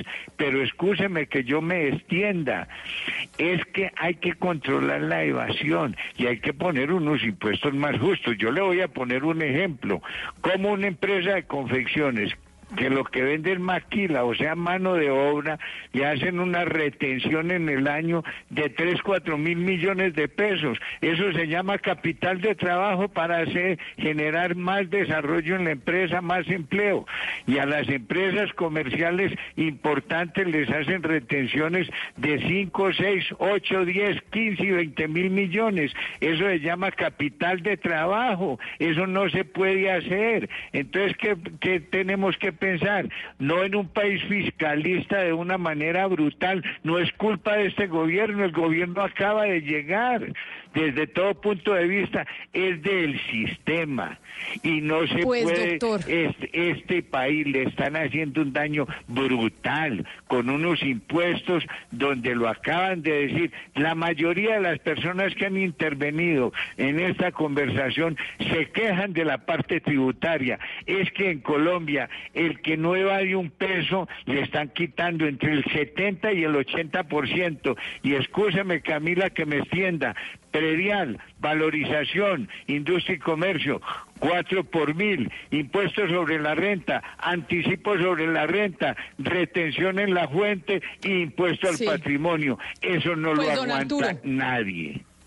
Pues yo creo que ahí usted estaba hablando en representación de muchos empresarios, no diría yo que de todos, porque no creería que todos piensen igual, pero queríamos hablar hoy precisamente con ustedes para saber qué piensa el empresariado de lo que está pasando con la imagen frente a la ciudadanía, porque sí está empezando a crecer este discurso que rechaza la empresa privada y eso pues puede tener unos efectos eh, muy contraproducentes para nuestro país. A todos, a don eh, Vladimir Gutiérrez, que es, economista emprendedor, pero además hace parte de la economía naranja, Natalia Gutiérrez, una mujer empresaria de Cuore, a don Arturo Calle, mil gracias por atendernos, y a don Francisco Sierra de Incol Motors Yamaha. También gracias a los cuatro por hacer este, por tener esta discusión con nosotros y hablar con el empresario.